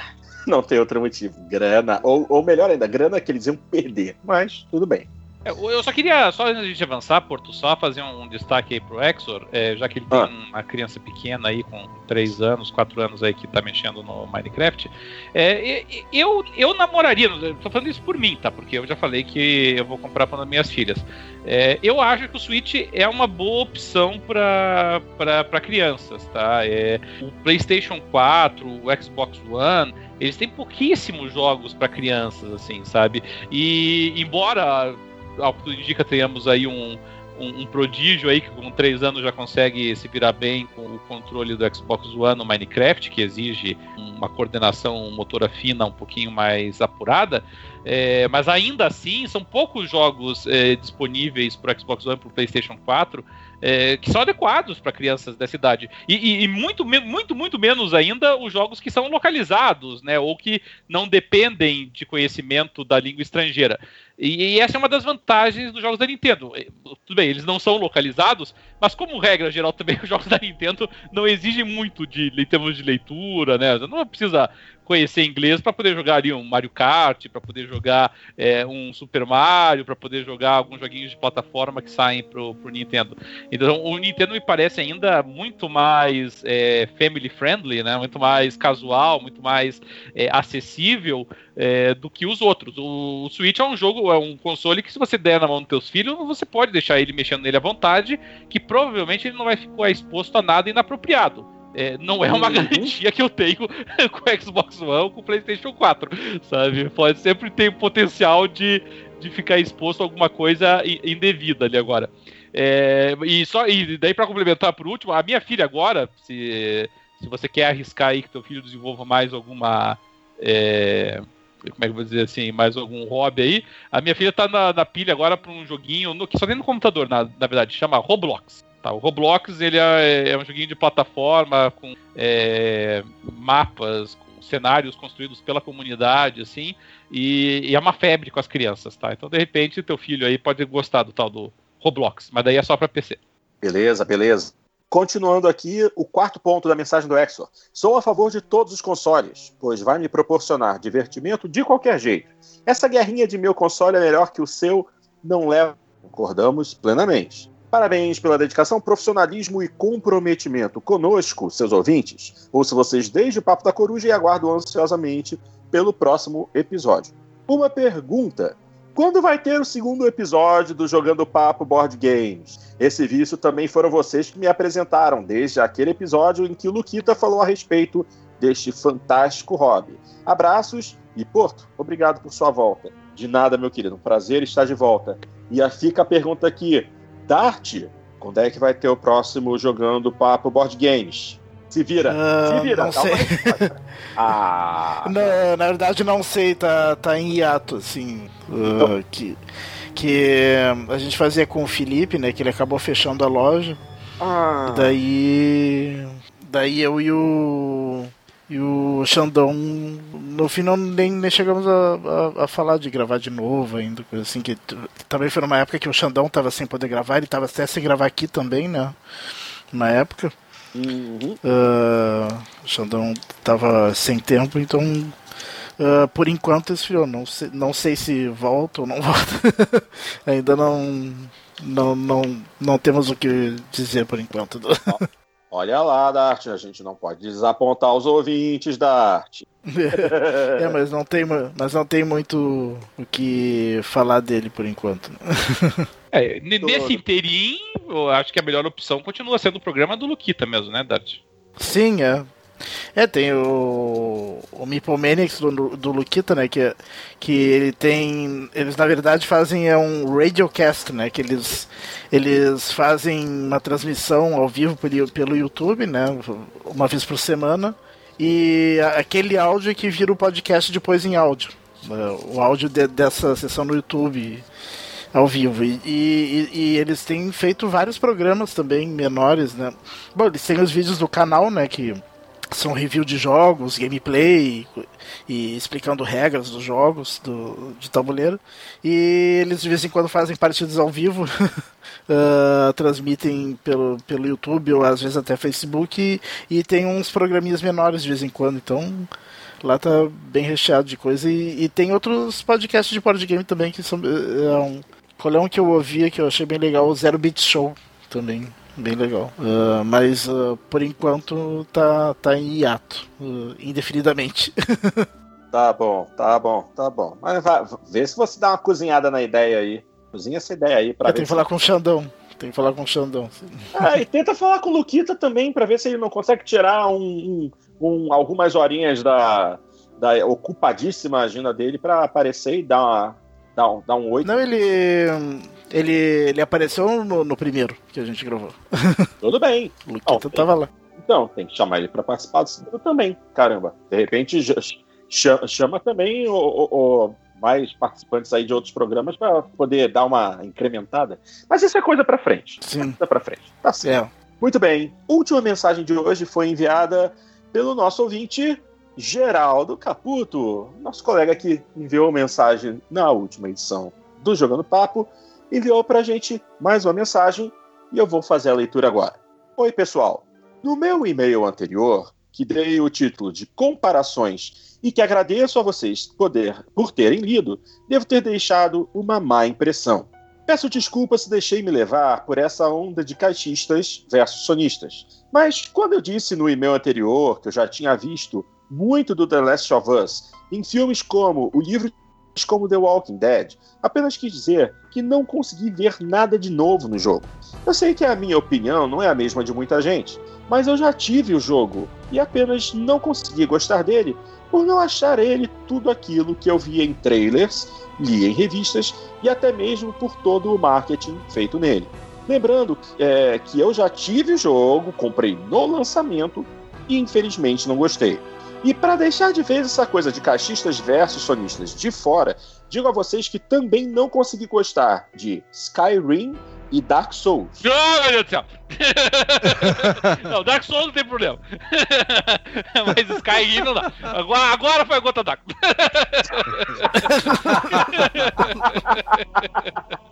Ah. Não, o, mas uh, sabe que eu tenho problema com Skyrim também. Não que eu não tenha gostado, eu, eu, gostei dele. Mas é um jogo que ele não conseguiu me cativar, continuar e terminar ele. Ele não conseguiu me prender. É, pra mim também não. É por isso que eu tenho só 260 horas, né? Aliás, os jogos da, da Bethesda geralmente fazem isso comigo, eu não consigo me fixar neles. O único que eu consegui foi Fallout 3. O próprio Fallout 4, que eu achei que eu ia conseguir, porque o Fallout 3 eu joguei, não só ele, como joguei umas 3 ou 4 expansões. Uh, nem o Fallout 4 também me prendeu. Nossa. Ok, deixa eu continuar então com a mensagem. Me desculpem, mas apesar de eu achar Dark Souls incrível, não consigo me divertir em um jogo em que eu tenha que ficar horas e horas derrotando inimigos e buscando itens para melhorar o meu personagem para ter alguma chance e só depois prosseguir no jogo. Mesmo que você tenha ou sinta alguma gratificação quando derrota um chefe. Acho que isso tira um pouco o foco da diversão em si. E para que não reste mais dúvidas sobre essa terceira guerra mundial entre caixistas e sonistas, apesar de eu pertencer ao lado da Microsoft, não posso deixar de dizer que God of War 3 foi o melhor da série para mim. Isso para não dizer que foi o melhor jogo do PlayStation até hoje, em minha opinião. Mais uma vez, peço desculpas pela má impressão deixada pelo e-mail anterior. Abraços, Geraldo, de Duque de Caxias. Valeu, Geraldo. Assim, é... não é nenhuma questão de da carta servir como da sua mensagem servir como redenção, mas na verdade para mostrar que assim uh, essas guerrinhas, essa picuinha de um lado para o outro, esse tipo de coisa, não leva a nada, entendeu? É, a gente tem que procurar se divertir da melhor forma possível, seja no Play 4, seja no Xbox, seja no PC, no, no 3DS, no Switch, aonde for. Acho que a gente tem que procurar uh, o melhor em cada um. E não ficar simplesmente dizendo que um é melhor que o outro, é, tentando fundamentar com aquelas mesmas histórias de sempre que a gente já escuta há séculos e séculos e séculos. Mas de qualquer forma. Queria... Hum, pode fala. Não, pode completar. Não, não. Não Agora que já atrapalhou. Agora você vai falar, caceta. É, é. Não, eu, eu gostaria de dizer assim, é, Guilherme, primeiro não deixou má impressão, tá? Vamos deixar isso claro, Geraldo, sabe? Geraldo, é, desculpa, Geraldo, Geraldo, Geraldo.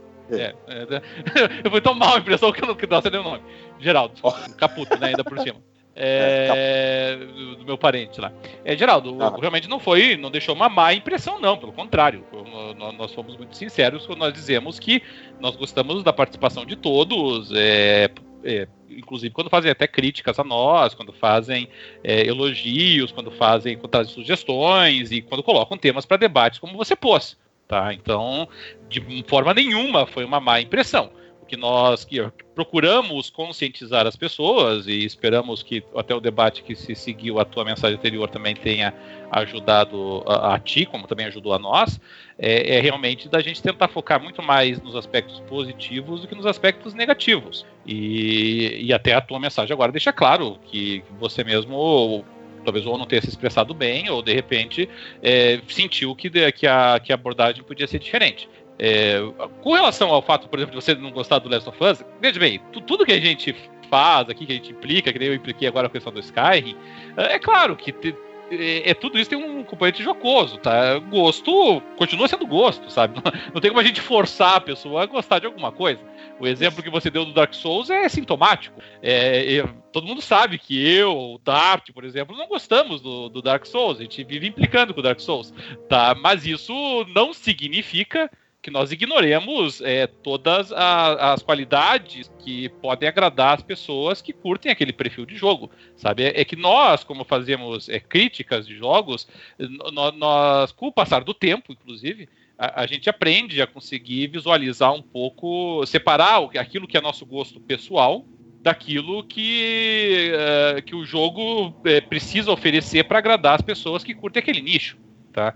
Então, é, eu tenho algumas preferências, né? Eu, eu, gosto muito de RPGs, eu gosto muito de jogos de estratégia, eu gosto muito de jogos de mundo aberto, por exemplo. Eu acabei de dizer, eu não gosto de jogos de stealth, por exemplo. Tá? É, o, o Metal Gear é, Solid, por exemplo, é um jogo que nunca me fascinou.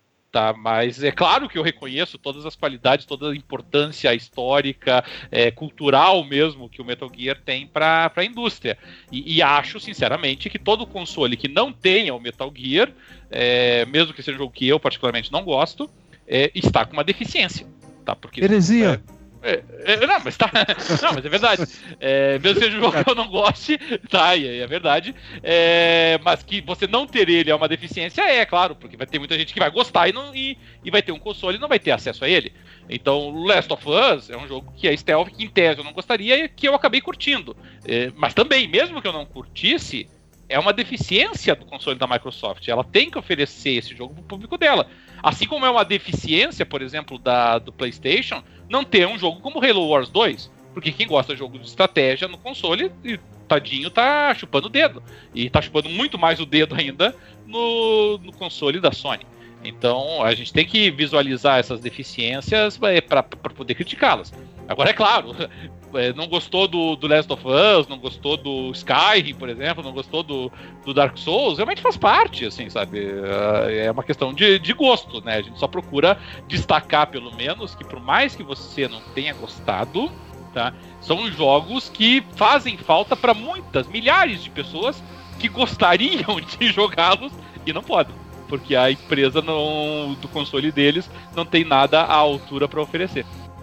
É, e também a gente, a gente costuma ter dificuldade de diferenciar uh, ou a gente gostar ou não com a coisa ser boa ou ruim. Sim. Uh, o, uma coisa é dizer que é ruim, outra coisa é dizer que não gostou. Tu pode não gostar de um jogo que é bom. Por exemplo, uh, o, o próprio Metal Gear ninguém pode dizer que é um jogo ruim. Nenhum Metal Gear é, é, ruim. Mas uh, tu pode dizer que não gosta, porque não gosta do estilo. É, FIFA, FIFA, entendeu? É, não tem jogo FIFA melhor. não, não, bem, não tem jogo melhor de futebol no mercado, me parece, tá? Do que o FIFA. É, do tá? que FIFA. É... Mas eu não suporto. Eu entendo perfeitamente bem que, que fãs de jogos de futebol gostem de jogar o FIFA. Ah, tá é...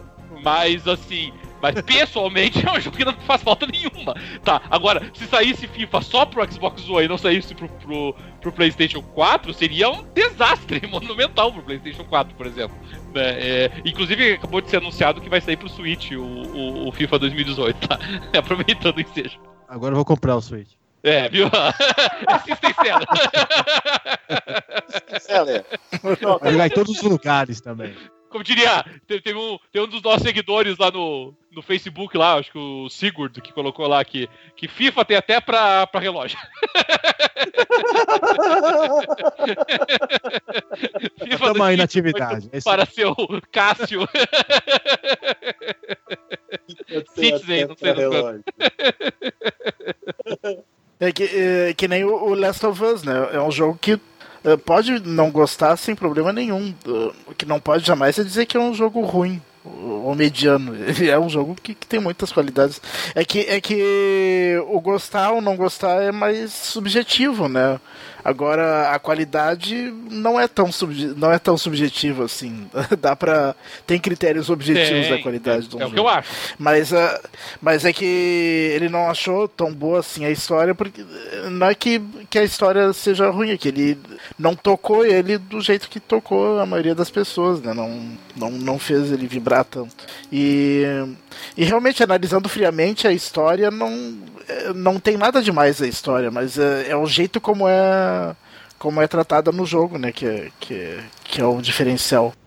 Você tem que analisar porque se, se o você... jeito como ela se desenrola, né? No... a história fazer... realmente é bem clichê, né? É, porque se você for fazer críticas com base exclusivamente no teu gosto é, pessoal, né, na tua análise assim, é puramente subjetiva daquilo que você acha que é bom ou é ruim, é, a tua crítica vai ter muito pouca relevância, entendeu? Porque o teu gosto é individual, entendeu? Então ele não diz nada para os outros, a não ser que as pessoas tenham o mesmo gosto que você, entendeu? E aí teu círculo de, de influência é muito pequeno.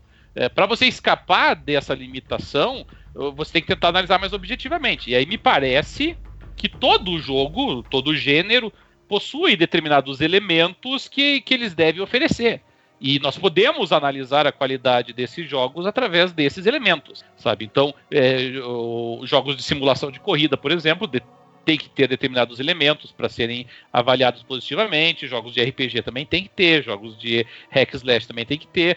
As cores, até o grau de importância que nós atribuímos a cada componente do jogo vai variando, assim, sabe? Por exemplo, o grau de exigência que nós temos com relação ao enredo ou à história de um RPG é muitíssima, infinitamente superior ao grau de exigência que nós temos com relação ao FPS, por exemplo. Tá, isso é evidente. É, por outro lado, o grau de exigência que nós temos com a qualidade gráfica de um FPS é muito maior do que nós teríamos com um jogo de estratégia.